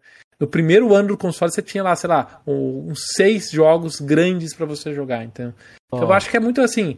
É, a Nintendo é uma opção da Nintendo então, mas eu, eu vejo movimentações dela evoluindo nesse, nesse, nesse, nessa área. Mas eu acho que só vai ser entregue a partir do, de um novo console, até para ser um diferencial do Switch, porque como eu, na minha opinião ela vai ficar muito ainda dentro do Switch, o Switch 2 vai ser o Switch, né?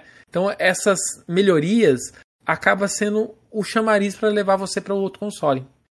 Pode crer. O Niquinho famoso pediu pra você mandar um salve pra ele que ele é seu fã. Niquinho famoso. Opa! Eu, quem sou eu pra ser fã, mas obrigado aí.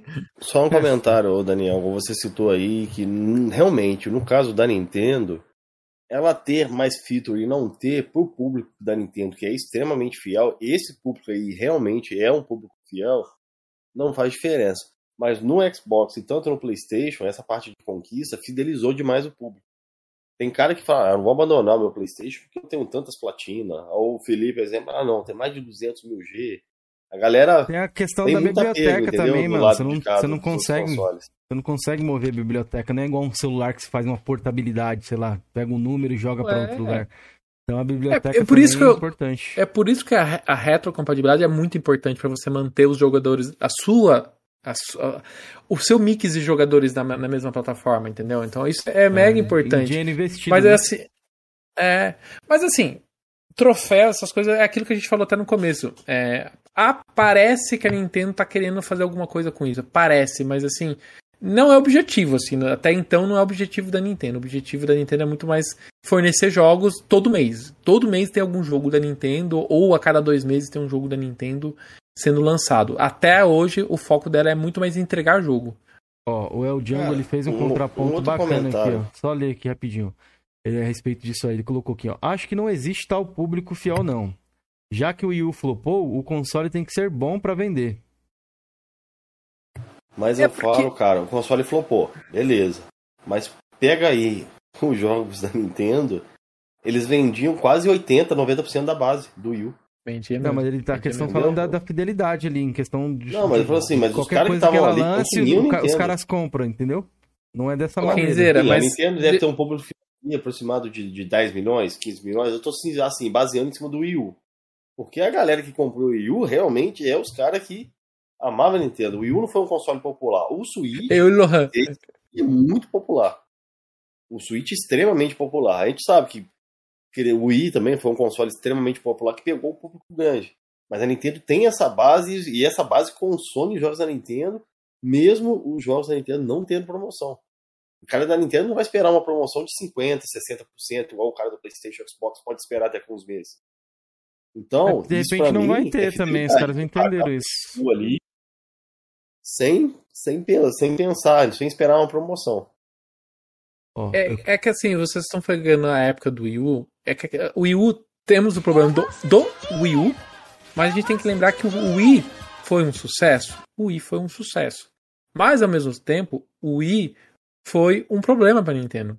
Porque assim, ela, ela focou tanto nesse merc novo mercado que ela acabou perdendo o outro mercado. Então, assim, enquanto ela tá focando em vender jogo pare, de balançar, balançar o braço e tudo mais que o pessoal fala, é, o pessoal que não queria esse tipo de, de comportamento fugiu da plataforma. Foi do PlayStation, foi pro Xbox, né?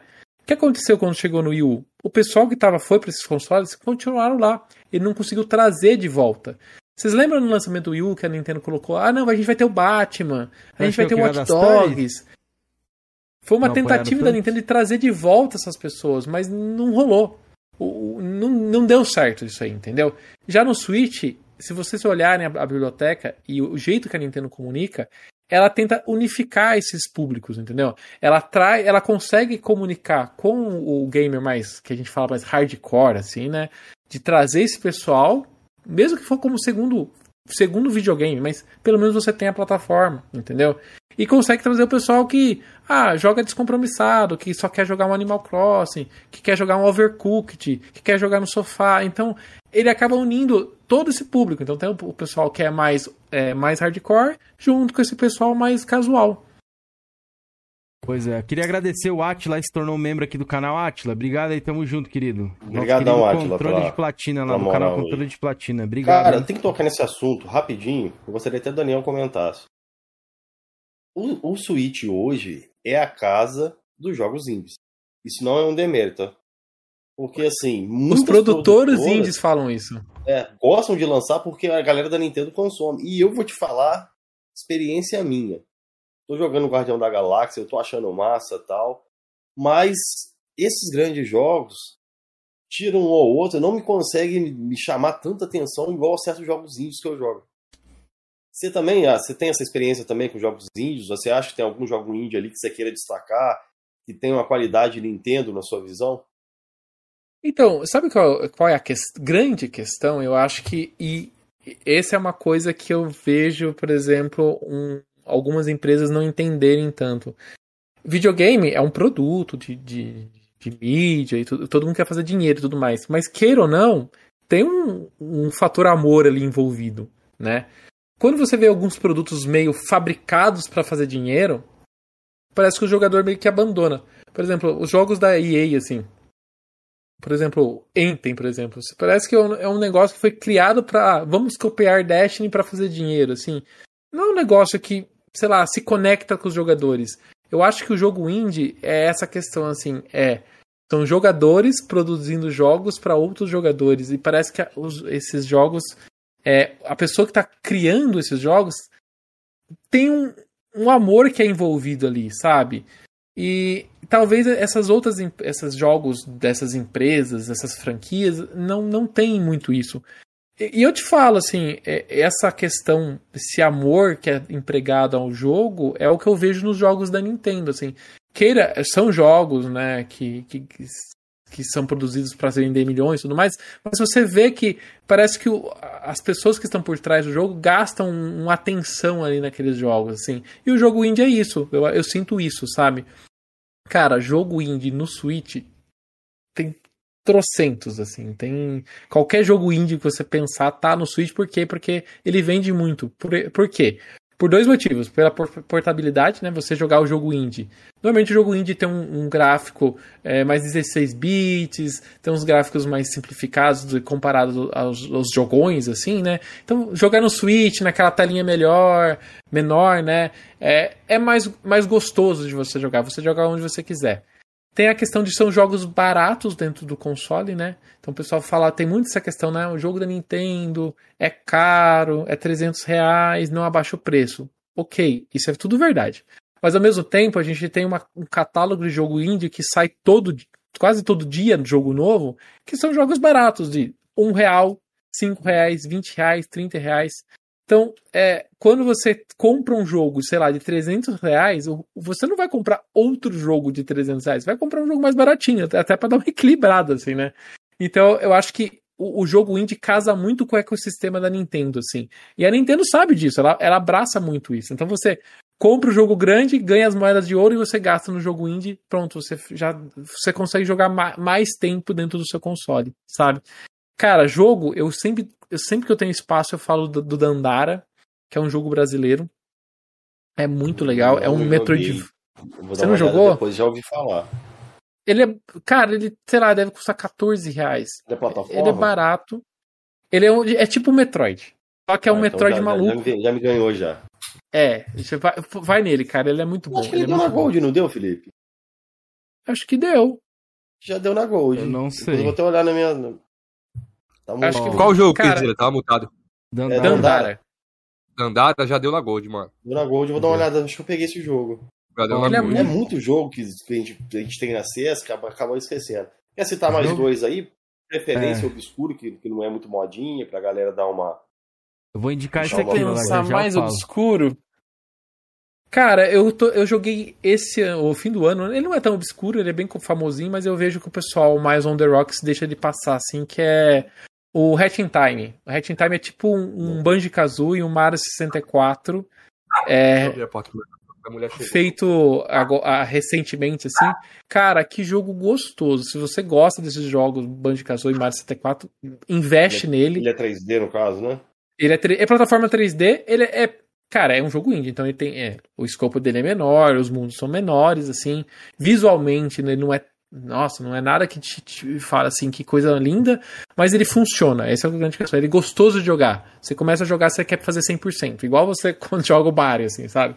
Então é um jogo muito gostoso. Head Time? A Hatching Time. A Hatching Time. Eu vou dar uma procurada depois. Boa. Esse eu é vou indicar bom. esse jogo aqui, ó, que tem pra Switch, ó. É o que eu joguei recentemente. Tem pra PC e pra Switch, não tem ainda pras outras plataformas. Roguelike ah, da Konami. É, é, é o roguelike. É um roguelike que não tá lá. Getsu Matsu? Isso, Getsu Fumaden é, é Daimon. Isso aí. Isso aí. Vou deixar, ah, o link do, deixar o nome no chat, é muito bom esse jogo. bastante, cara. Eu tô, cara, esse eu tô jogo... vibe de jogo indie, assim. É, né? Estilo The Messenger, esse assim, ó. Esse, essa parada assim, uma parada é. mais. Ele me lembrou, o Cameron, um jogo bem obscuro do. do Wii. Muramasa. Muramasa. É, é, muito bom. O cenário, vocês podem ver, é tudo assim, desenhado praticamente à mão, assim, um bagulho doido, mano. Tem um do, do, Você já viu desenhado à mão. Você já viu Sakuna? Não, esse eu não conheço. É do Wii ou. Sakuna saiu pro Switch. Eu não sei se ele saiu para outras plataformas, mas é, ele Sakuna. também.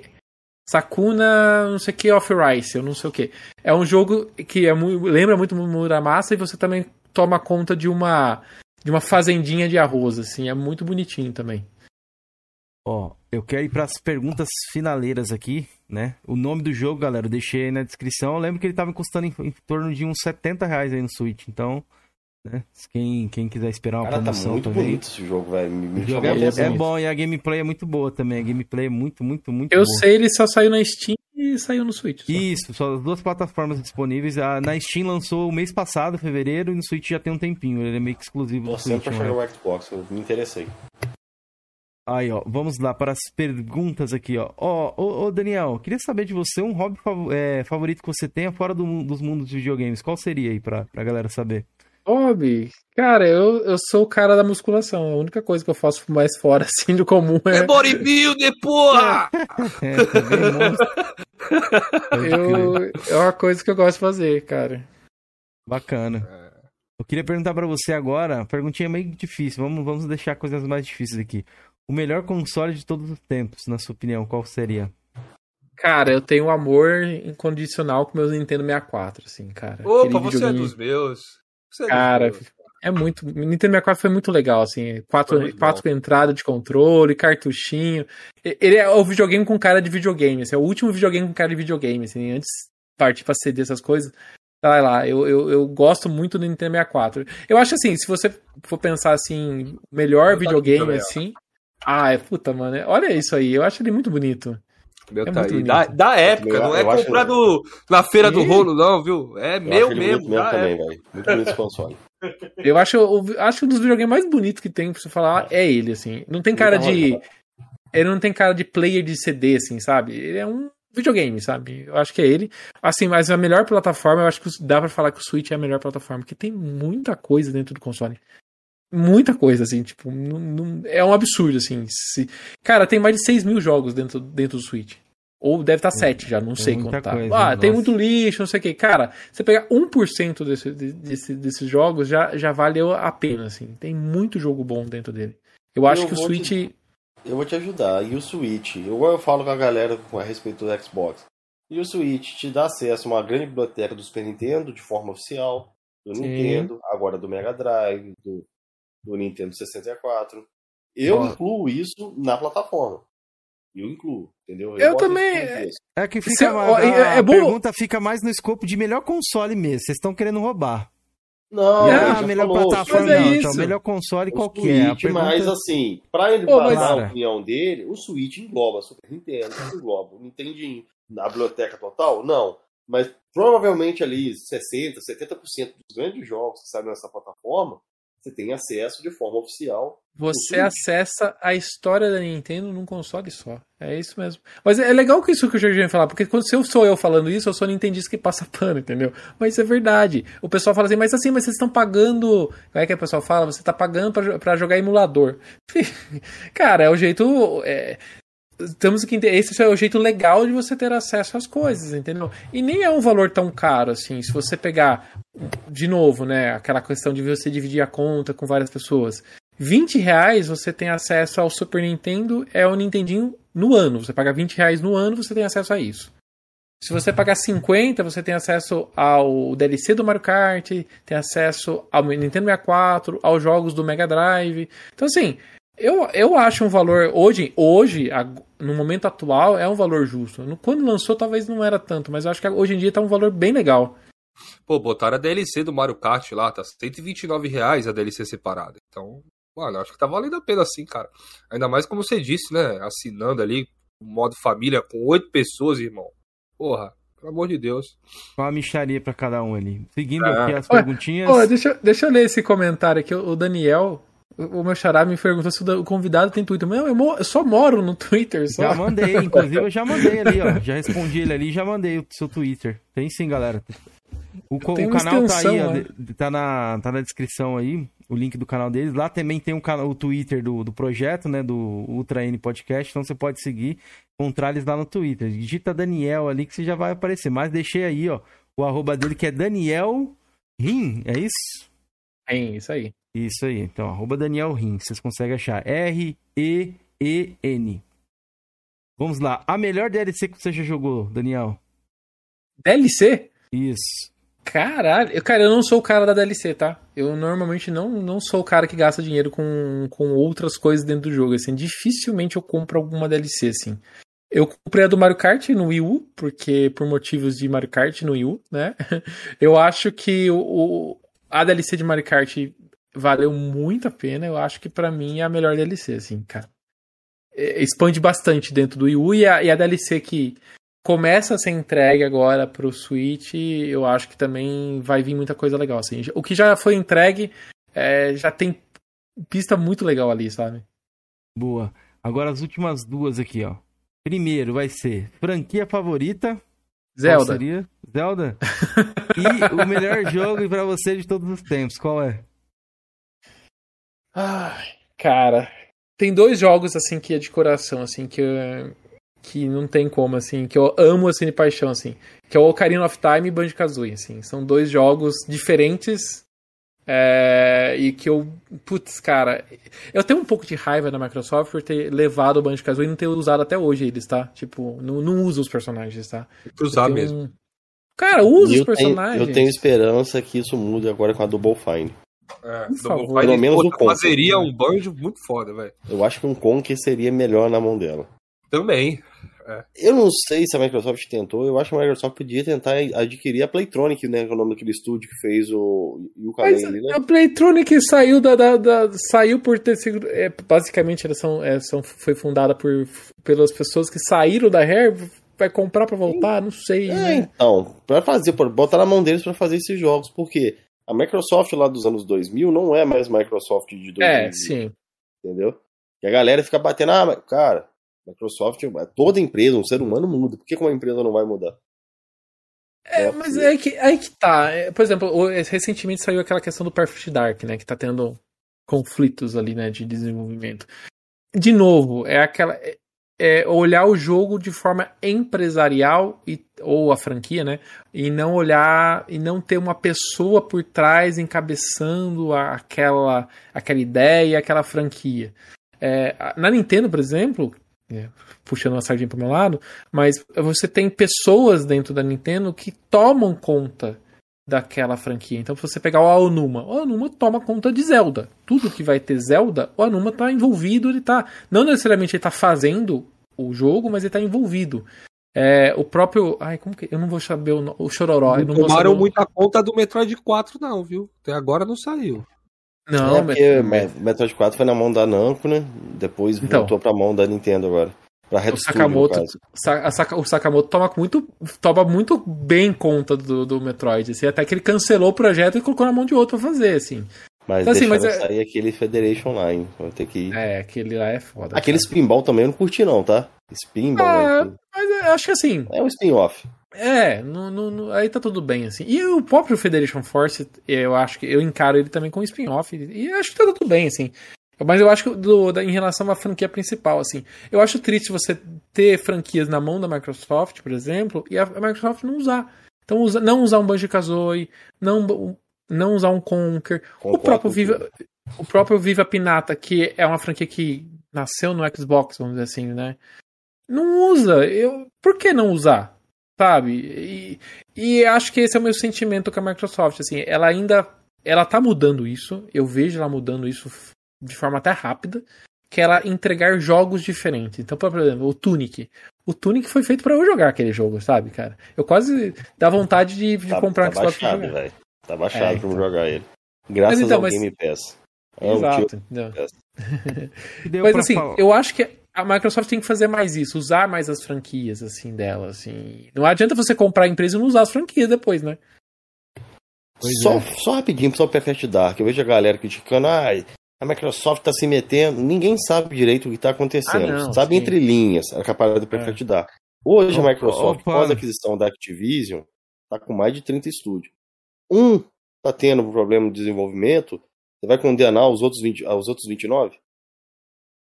A Ninja Theory tá indo de vento e polpa lá com o Hellblade 2. O Perfect Dark tá dando problema. Cara, aonde tem ser humano, onde tem pessoas, vai acontecer conflitos. Eu espero que a Vai. Microsoft saiba lidar com esses conflitos. Exatamente. Ó, eu, eu quero ver a pano, Microsoft pa- já, daqui. já passou o pano já dele. Eu quero ver a Microsoft daqui cinco anos, porque com tudo isso que ela comprou, se ela usar bem tudo isso, cara, vai ser muito legal. Vai ser muito legal mesmo, assim. E daqui Veremos a cinco anos eu acho que o xCloud estaria- tá- estará voando, velho. Deixa eu aproveitar e xingar a Sony, por exemplo, uma- um pecado que a Sony fez Aí, foi tá fechar a vendo? Japan Por isso, que era, por isso que eu tenho que apertar o botão aqui, ó. Ah, a Não, Sony. porque, porque o Japan, o Japan Studios eu, eu acho que era uma, é um, um braço da, da, da- PlayStation que entregava jogos diferentes. Eu acho que sempre que tem alguém entregando é, experiências diferentes, algo que contribui, contribui para o mercado de jogos, contribui para o próprio console. Por exemplo, eu sou uma pessoa que ama o Ico, Shadow of Colossus, entendeu? O Last Guardian eu não gosto tanto, mas ok, mas é um jogo diferente dentro do, do ecossistema, assim, sabe? Eu sinto falta desse tipo de coisa. Eu acho que, que eh, você ter estúdios e profissionais que fazem essa linha de jogos, eu acho que, que faz falta e, e, vai fazer falta dentro do ecossistema da Sony, sabe? Vou complementar. Não só Japão Studio, a Evolution Deus, Game fala, também hein? achei um crime. Esse fala, velho. O podcast de hoje hoje. Um crime ter fechado a Evolution, porque a Evolution fazia uns jogos arcades bem legais. Motor Storm é uma franquia que eu curtia muito. E hoje, infelizmente, o PlayStation só tem Gran Turismo, né? E, eu, e, por exemplo, Gran Turismo é uma franquia que, eu não, que não conversa comigo, assim, eu não, te, eu não esse, essas coisas mais cabeça, assim, não, não me anima tanto, assim, me, eu prefiro uma coisa mais, mais arcade, mais engraçada, mais, mais, mais, mais, mais, mais na brincadeira, assim, sabe? Essas coisas, querer fazer, focar 100% em jogos cabeça, em jogos adultos, assim, sei lá, de adulto já chega a minha vida já. É, mas, manos, acho que foi isso, né, Kenzeira? Vamos Meu, que vamos. Isso, falamos bastante sobre aí muitas é. coisas. Agradecer demais né, a presença do Daniel. Daniel, obrigado pela aula que você deu aí pra gente sobre Nintendo. Deu pra falar bastante, acho que a galera vai agregar bastante aqui dentro do nosso conteúdo. Agradecer novamente a presença e sigam lá o Daniel no, no Ultra Cash, tá aí embaixo. Não esqueçam, deixa o like aqui também no nosso para fortalecer, vão lá conhecer o projeto deles. Se tornem membro do canal também, a partir de R$ 2,99 você consegue ter acesso à nossa agenda. Vamos trazer novas coisas para vocês. Tem também o grupo do WhatsApp, a galera consegue ter acesso lá com a gente, contato mais direto, caso você queira nos ajudar se tornando membro, como a galera já se tornou nessa live. E também a gente está sempre liberando a agenda antes. Então, tem convidados que já vão entrar novos aí, grandes, que eu consegui fechar aí. Consegui fechar com dois que eu não atualizei ainda na agenda, mas atualizando e já vou colocar lá para vocês. Então, ajudem a gente aí também nesse projeto nosso, beleza? Felipe e Georgian se despeçam antes de a gente deixar a palavra final para o nosso convidado. Galera, muito obrigado a todos, principalmente ao Daniel, pela aula de Nintendo aqui, foi muito bacana. Uhum. É muito difícil trazer Nintendista aqui no canal, então, mano, Parabéns lá pelo seu canal, eu tô acompanhando e é bem bacana. E é isso, mano. A gente se vê na quarta-feira aí. Meu Jean? Então, galera, agradecendo também, igual o Felipe fez, ao Daniel, foi um bate-papo bem bacana, bem light, velho. E principalmente, Daniel, obrigado por não jantar o Cameron aqui, porque senão eu acho que o Cameron não queria trazer mais Nintendista aqui. Mas bacana demais, velho. Bacana demais. Aprendi muita coisa a respeito do universo de Nintendo, que eu estou desatualizado. Valeu mesmo, velho. Muito produtivo. Pô, obrigado, mano. E agradecer novamente o Daniel. Daniel, dê suas últimas considerações aí, quiser falar alguma coisa, deixar algum recado, mandar algum salve, fica à vontade, espaço totalmente seu, velho.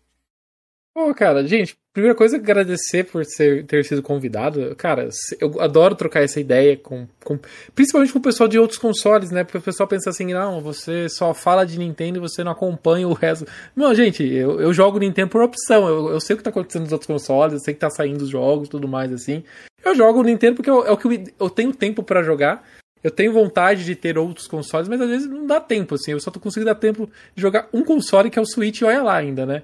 Então, obrigado pelo convite. Deixa aí as redes sociais meu, né? Tipo, Daniel. Só me procurar no arroba Daniel Ren lá no Twitter, que eu tô o dia inteiro lá falando sobre Nintendo. Não só de Nintendo, eu falo de outros, outras coisas também, mas o foco ali é dar informação sobre Nintendo. Quem precisa de ajuda, né? Porque a gente sabe como é, é não é acessível as coisas de Nintendo no Brasil, né? Tem muita gente que quer ter a mídia física, que quer conseguir as coisas num preço mais, mais baratinho. Me procura lá no Twitter, tem um grupo no Telegram lá também, né? Que a gente, que eu tento dar uma mão pro pessoal ter acesso às coisas sem ter que vender o rim para conseguir, né? Então é só procurar lá. E dá uma olhada também no nosso podcast de Nintendo, que é o Ultra N Podcast. Tá aqui no YouTube e também tá no, em formato de áudio em todos os agregadores. Boa, muito aí, boa, muito obrigado. Então voltamos na no dia 23, agora quarta-feira, com o Diogo Volga, às 21 horas, beleza? Então nos encontre aí e tamo junto, rapaziada. Obrigado sempre pela presença de todos do chat ali, o Emerson, o Marco, o Renato, Teus também, que é o parceiro de podcast lá. Abraço, Teus, teve, teve o podcast inteiro. Não consegui comentar muita coisa do chat, mas a gente leu ali e agradeço a todos vocês. DL, Xbox, o Niquinho e por aí vai. E o El Jungle também. Tamo junto, galera. Obrigado Falou, a todos. Quarta-feira voltamos, viu? Fiquem Até com quarta. Deus. Tchau. Vamos.